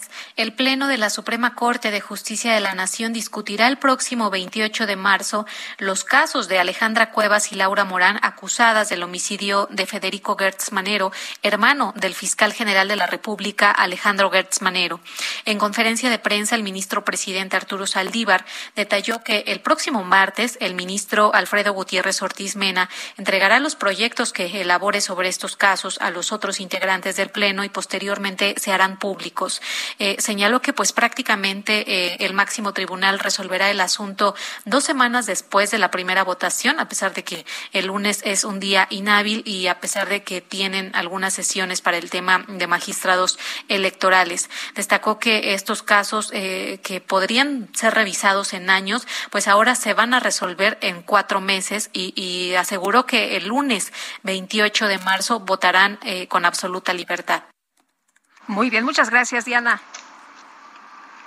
Bueno, vámonos ahora a las calles de la Ciudad de México. Javier Ruiz, ¿qué nos tienes? Adelante. Hola, Sergio Lupita, ¿qué tal? Excelente mañana. Pues buenas noticias, eh, Sergio Lupita, para todas las personas que transitan en el circuito interior. Ya está reincorporado el tráiler que volcó por la mañana, que transportaba motocicletas. Ya ha sido reabierta la circulación en su totalidad para quien viene transitando sobre el circuito interior, procedente de los ejes 1 y 2 norte y en dirección hacia la glorieta de la raza, o bien para continuar hacia el eje central Lázaro Cárdenas. La circulación pues ya fue reabierta en su totalidad. Únicamente pues sí manejar con bastante precaución. Todavía tenemos un poco de arena y de diésel tirado en este punto. Los elementos del heroico cuerpo de bomberos están tratando de limpiarlo, sin embargo hay que tomarlo en cuenta y manejar con bastante precaución para quien desea llegar hacia el perímetro del Aeropuerto Internacional de la Ciudad de México. El sentido opuesto todavía el avance sí es lento, una vez que se deja atrás la zona de Paganini y para quien desea llegar hacia los ejes 1 o 2 norte o bien para continuar hacia la ribera de San Cruz. De momento, Lupita, el reporte que tenemos. Muy bien, gracias Javier. Hasta luego, buenos días. Son las nueve de la mañana con 49 minutos. Vamos a un resumen de la información más importante que se ha generado esta misma mañana. Desde Palacio Nacional, el presidente López Obrador aseguró que sus adversarios ya llegaron al Parlamento Europeo, principalmente con la ultraderecha española. Nuestros adversarios, por politiquería, pues llegan hasta el Parlamento Europeo. ¿Quiénes promovieron ese pronunciamiento en contra de nosotros, en contra del gobierno de México? Pues la ultraderecha, sobre todo de España. Acabo de ver un mensaje ayer, antier, de un señor que opositor en Venezuela, se va a España, lo cobija el Partido Popular, que es un partido conservador, y lo vuelven diputado del Parlamento Europeo. Y el señor, que fue uno de los promotores, mire lo que dice, es una respuesta lamentable, indigna del lenguaje de un jefe de Estado. Bueno, y Ricardo Mejía, el subsecretario, el, el, subsecretario de Seguridad Pública del Gobierno Federal, señaló que en lo que va del año se han registrado seis asesinatos de periodistas en México. Aclaró que solo en un caso no hay detenidos. Que durante el presente año han habido seis homicidios de periodistas, de los cuales al momento se cuenta con 16 detenidos, de los cuales 16 están vinculados a proceso penal. Únicamente en el caso de José Luis Gamboa no hay detenidos. Bueno, nosotros tenemos otros datos, no hemos eh, eh, sabido de ocho asesinatos de periodistas, pero, pero bueno. Rosa Isela Rodríguez, secretaria de Seguridad y Protección Ciudadana, señaló que en lo que va del sexenio, los homicidios dolosos en México han tenido una disminución del 26.4%. Esta mañana la alcaldesa de Cuauhtémoc, Sandra Cuevas, acudió a la audiencia del proceso en su contra por discriminación, abuso de autoridad y robo. La funcionaria acusó a la jefa de gobierno de intentar quitarla del cargo. Estoy preparada para una vinculación a proceso, estoy preparada incluso para ir a prisión, estoy preparada, estoy preparada para las decisiones que tome Claudia Sheinbaum Pardo, porque esto es claramente una persecución política, esto es algo que orquestó la jefa de gobierno, una mujer que va en contra de otra mujer y que a la mala, que a través del uso de las instituciones quiere ganar Cuauhtémoc, quiere robarse los votos de los más de 120 mil votantes, de los más de 120 mil ciudadanos que votaron el pasado 6 de junio. En este espacio, Víctor Olea, abogado del exgobernador de Nuevo León, Jaime Rodríguez Calderón, explicó que su cliente fue puesto bajo prisión preventiva porque el juez consideró que había riesgo de fuga. El juez de control determinó que la supuesta existencia de estos seis domicilios podía eh, provocar un riesgo de fuga de Jaime Rodríguez Calderón. Desde luego, como se los mencioné, y a partir de la incompetencia que el juez de control reconoció que tenían las autoridades de Nuevo León, esto se tendrá que revisar a nivel del Poder Judicial Federal en los próximos días.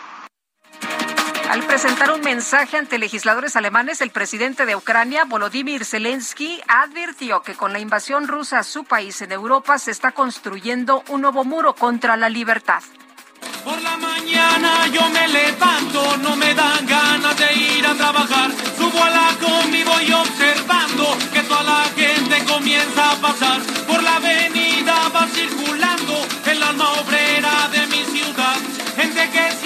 Bueno, pues en Estados Unidos, un usuario de TikTok identificado como Calm Simon, Simón el Calmado, denunció que fue desalojado de su apartamento debido a que la empresa en la que trabaja no le paga lo suficiente.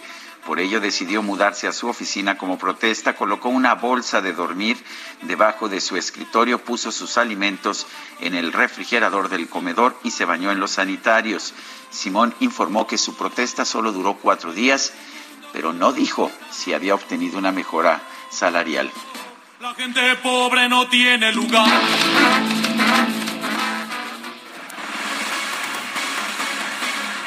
Ay, Guadalupe, me dan ganas. No, iba yo a decir que me dan ganas de irme a vivir allá al Heraldo Radio, pero no, está Oye, bien, está está bien, bien los tiempos Oye, que voy. sí, está bien bonito y tiene, este, no, hombre, unas instalaciones hermosas muy, aquí. Muy requete bonitas, Muy requete ¿verdad? bonitas. Bueno, ¿qué crees, Guadalupe? Se nos acabó el tiempo. Pues vámonos entonces, que la pasen todos muy bien, disfruten este día y mañana nos escuchamos, ¿eh? Nosotros no tomamos puente ni nada. No, no. Yo voy a estar yendo, me estoy, estaré enlazando mañana desde Tijuana por razones de trabajo, pero ya sabes, aquí todos los días Guadalupe Juárez y Sergio Sarmiento. Hasta mañana, gracias de todo corazón. Cadena Nacional. And I might have gone my way, empty hearted. It was fascination. I know, seeing you alone with the moon. Heraldo Media Group presentó Sergio Sarmiento y Lupita Juárez por El Heraldo Radio.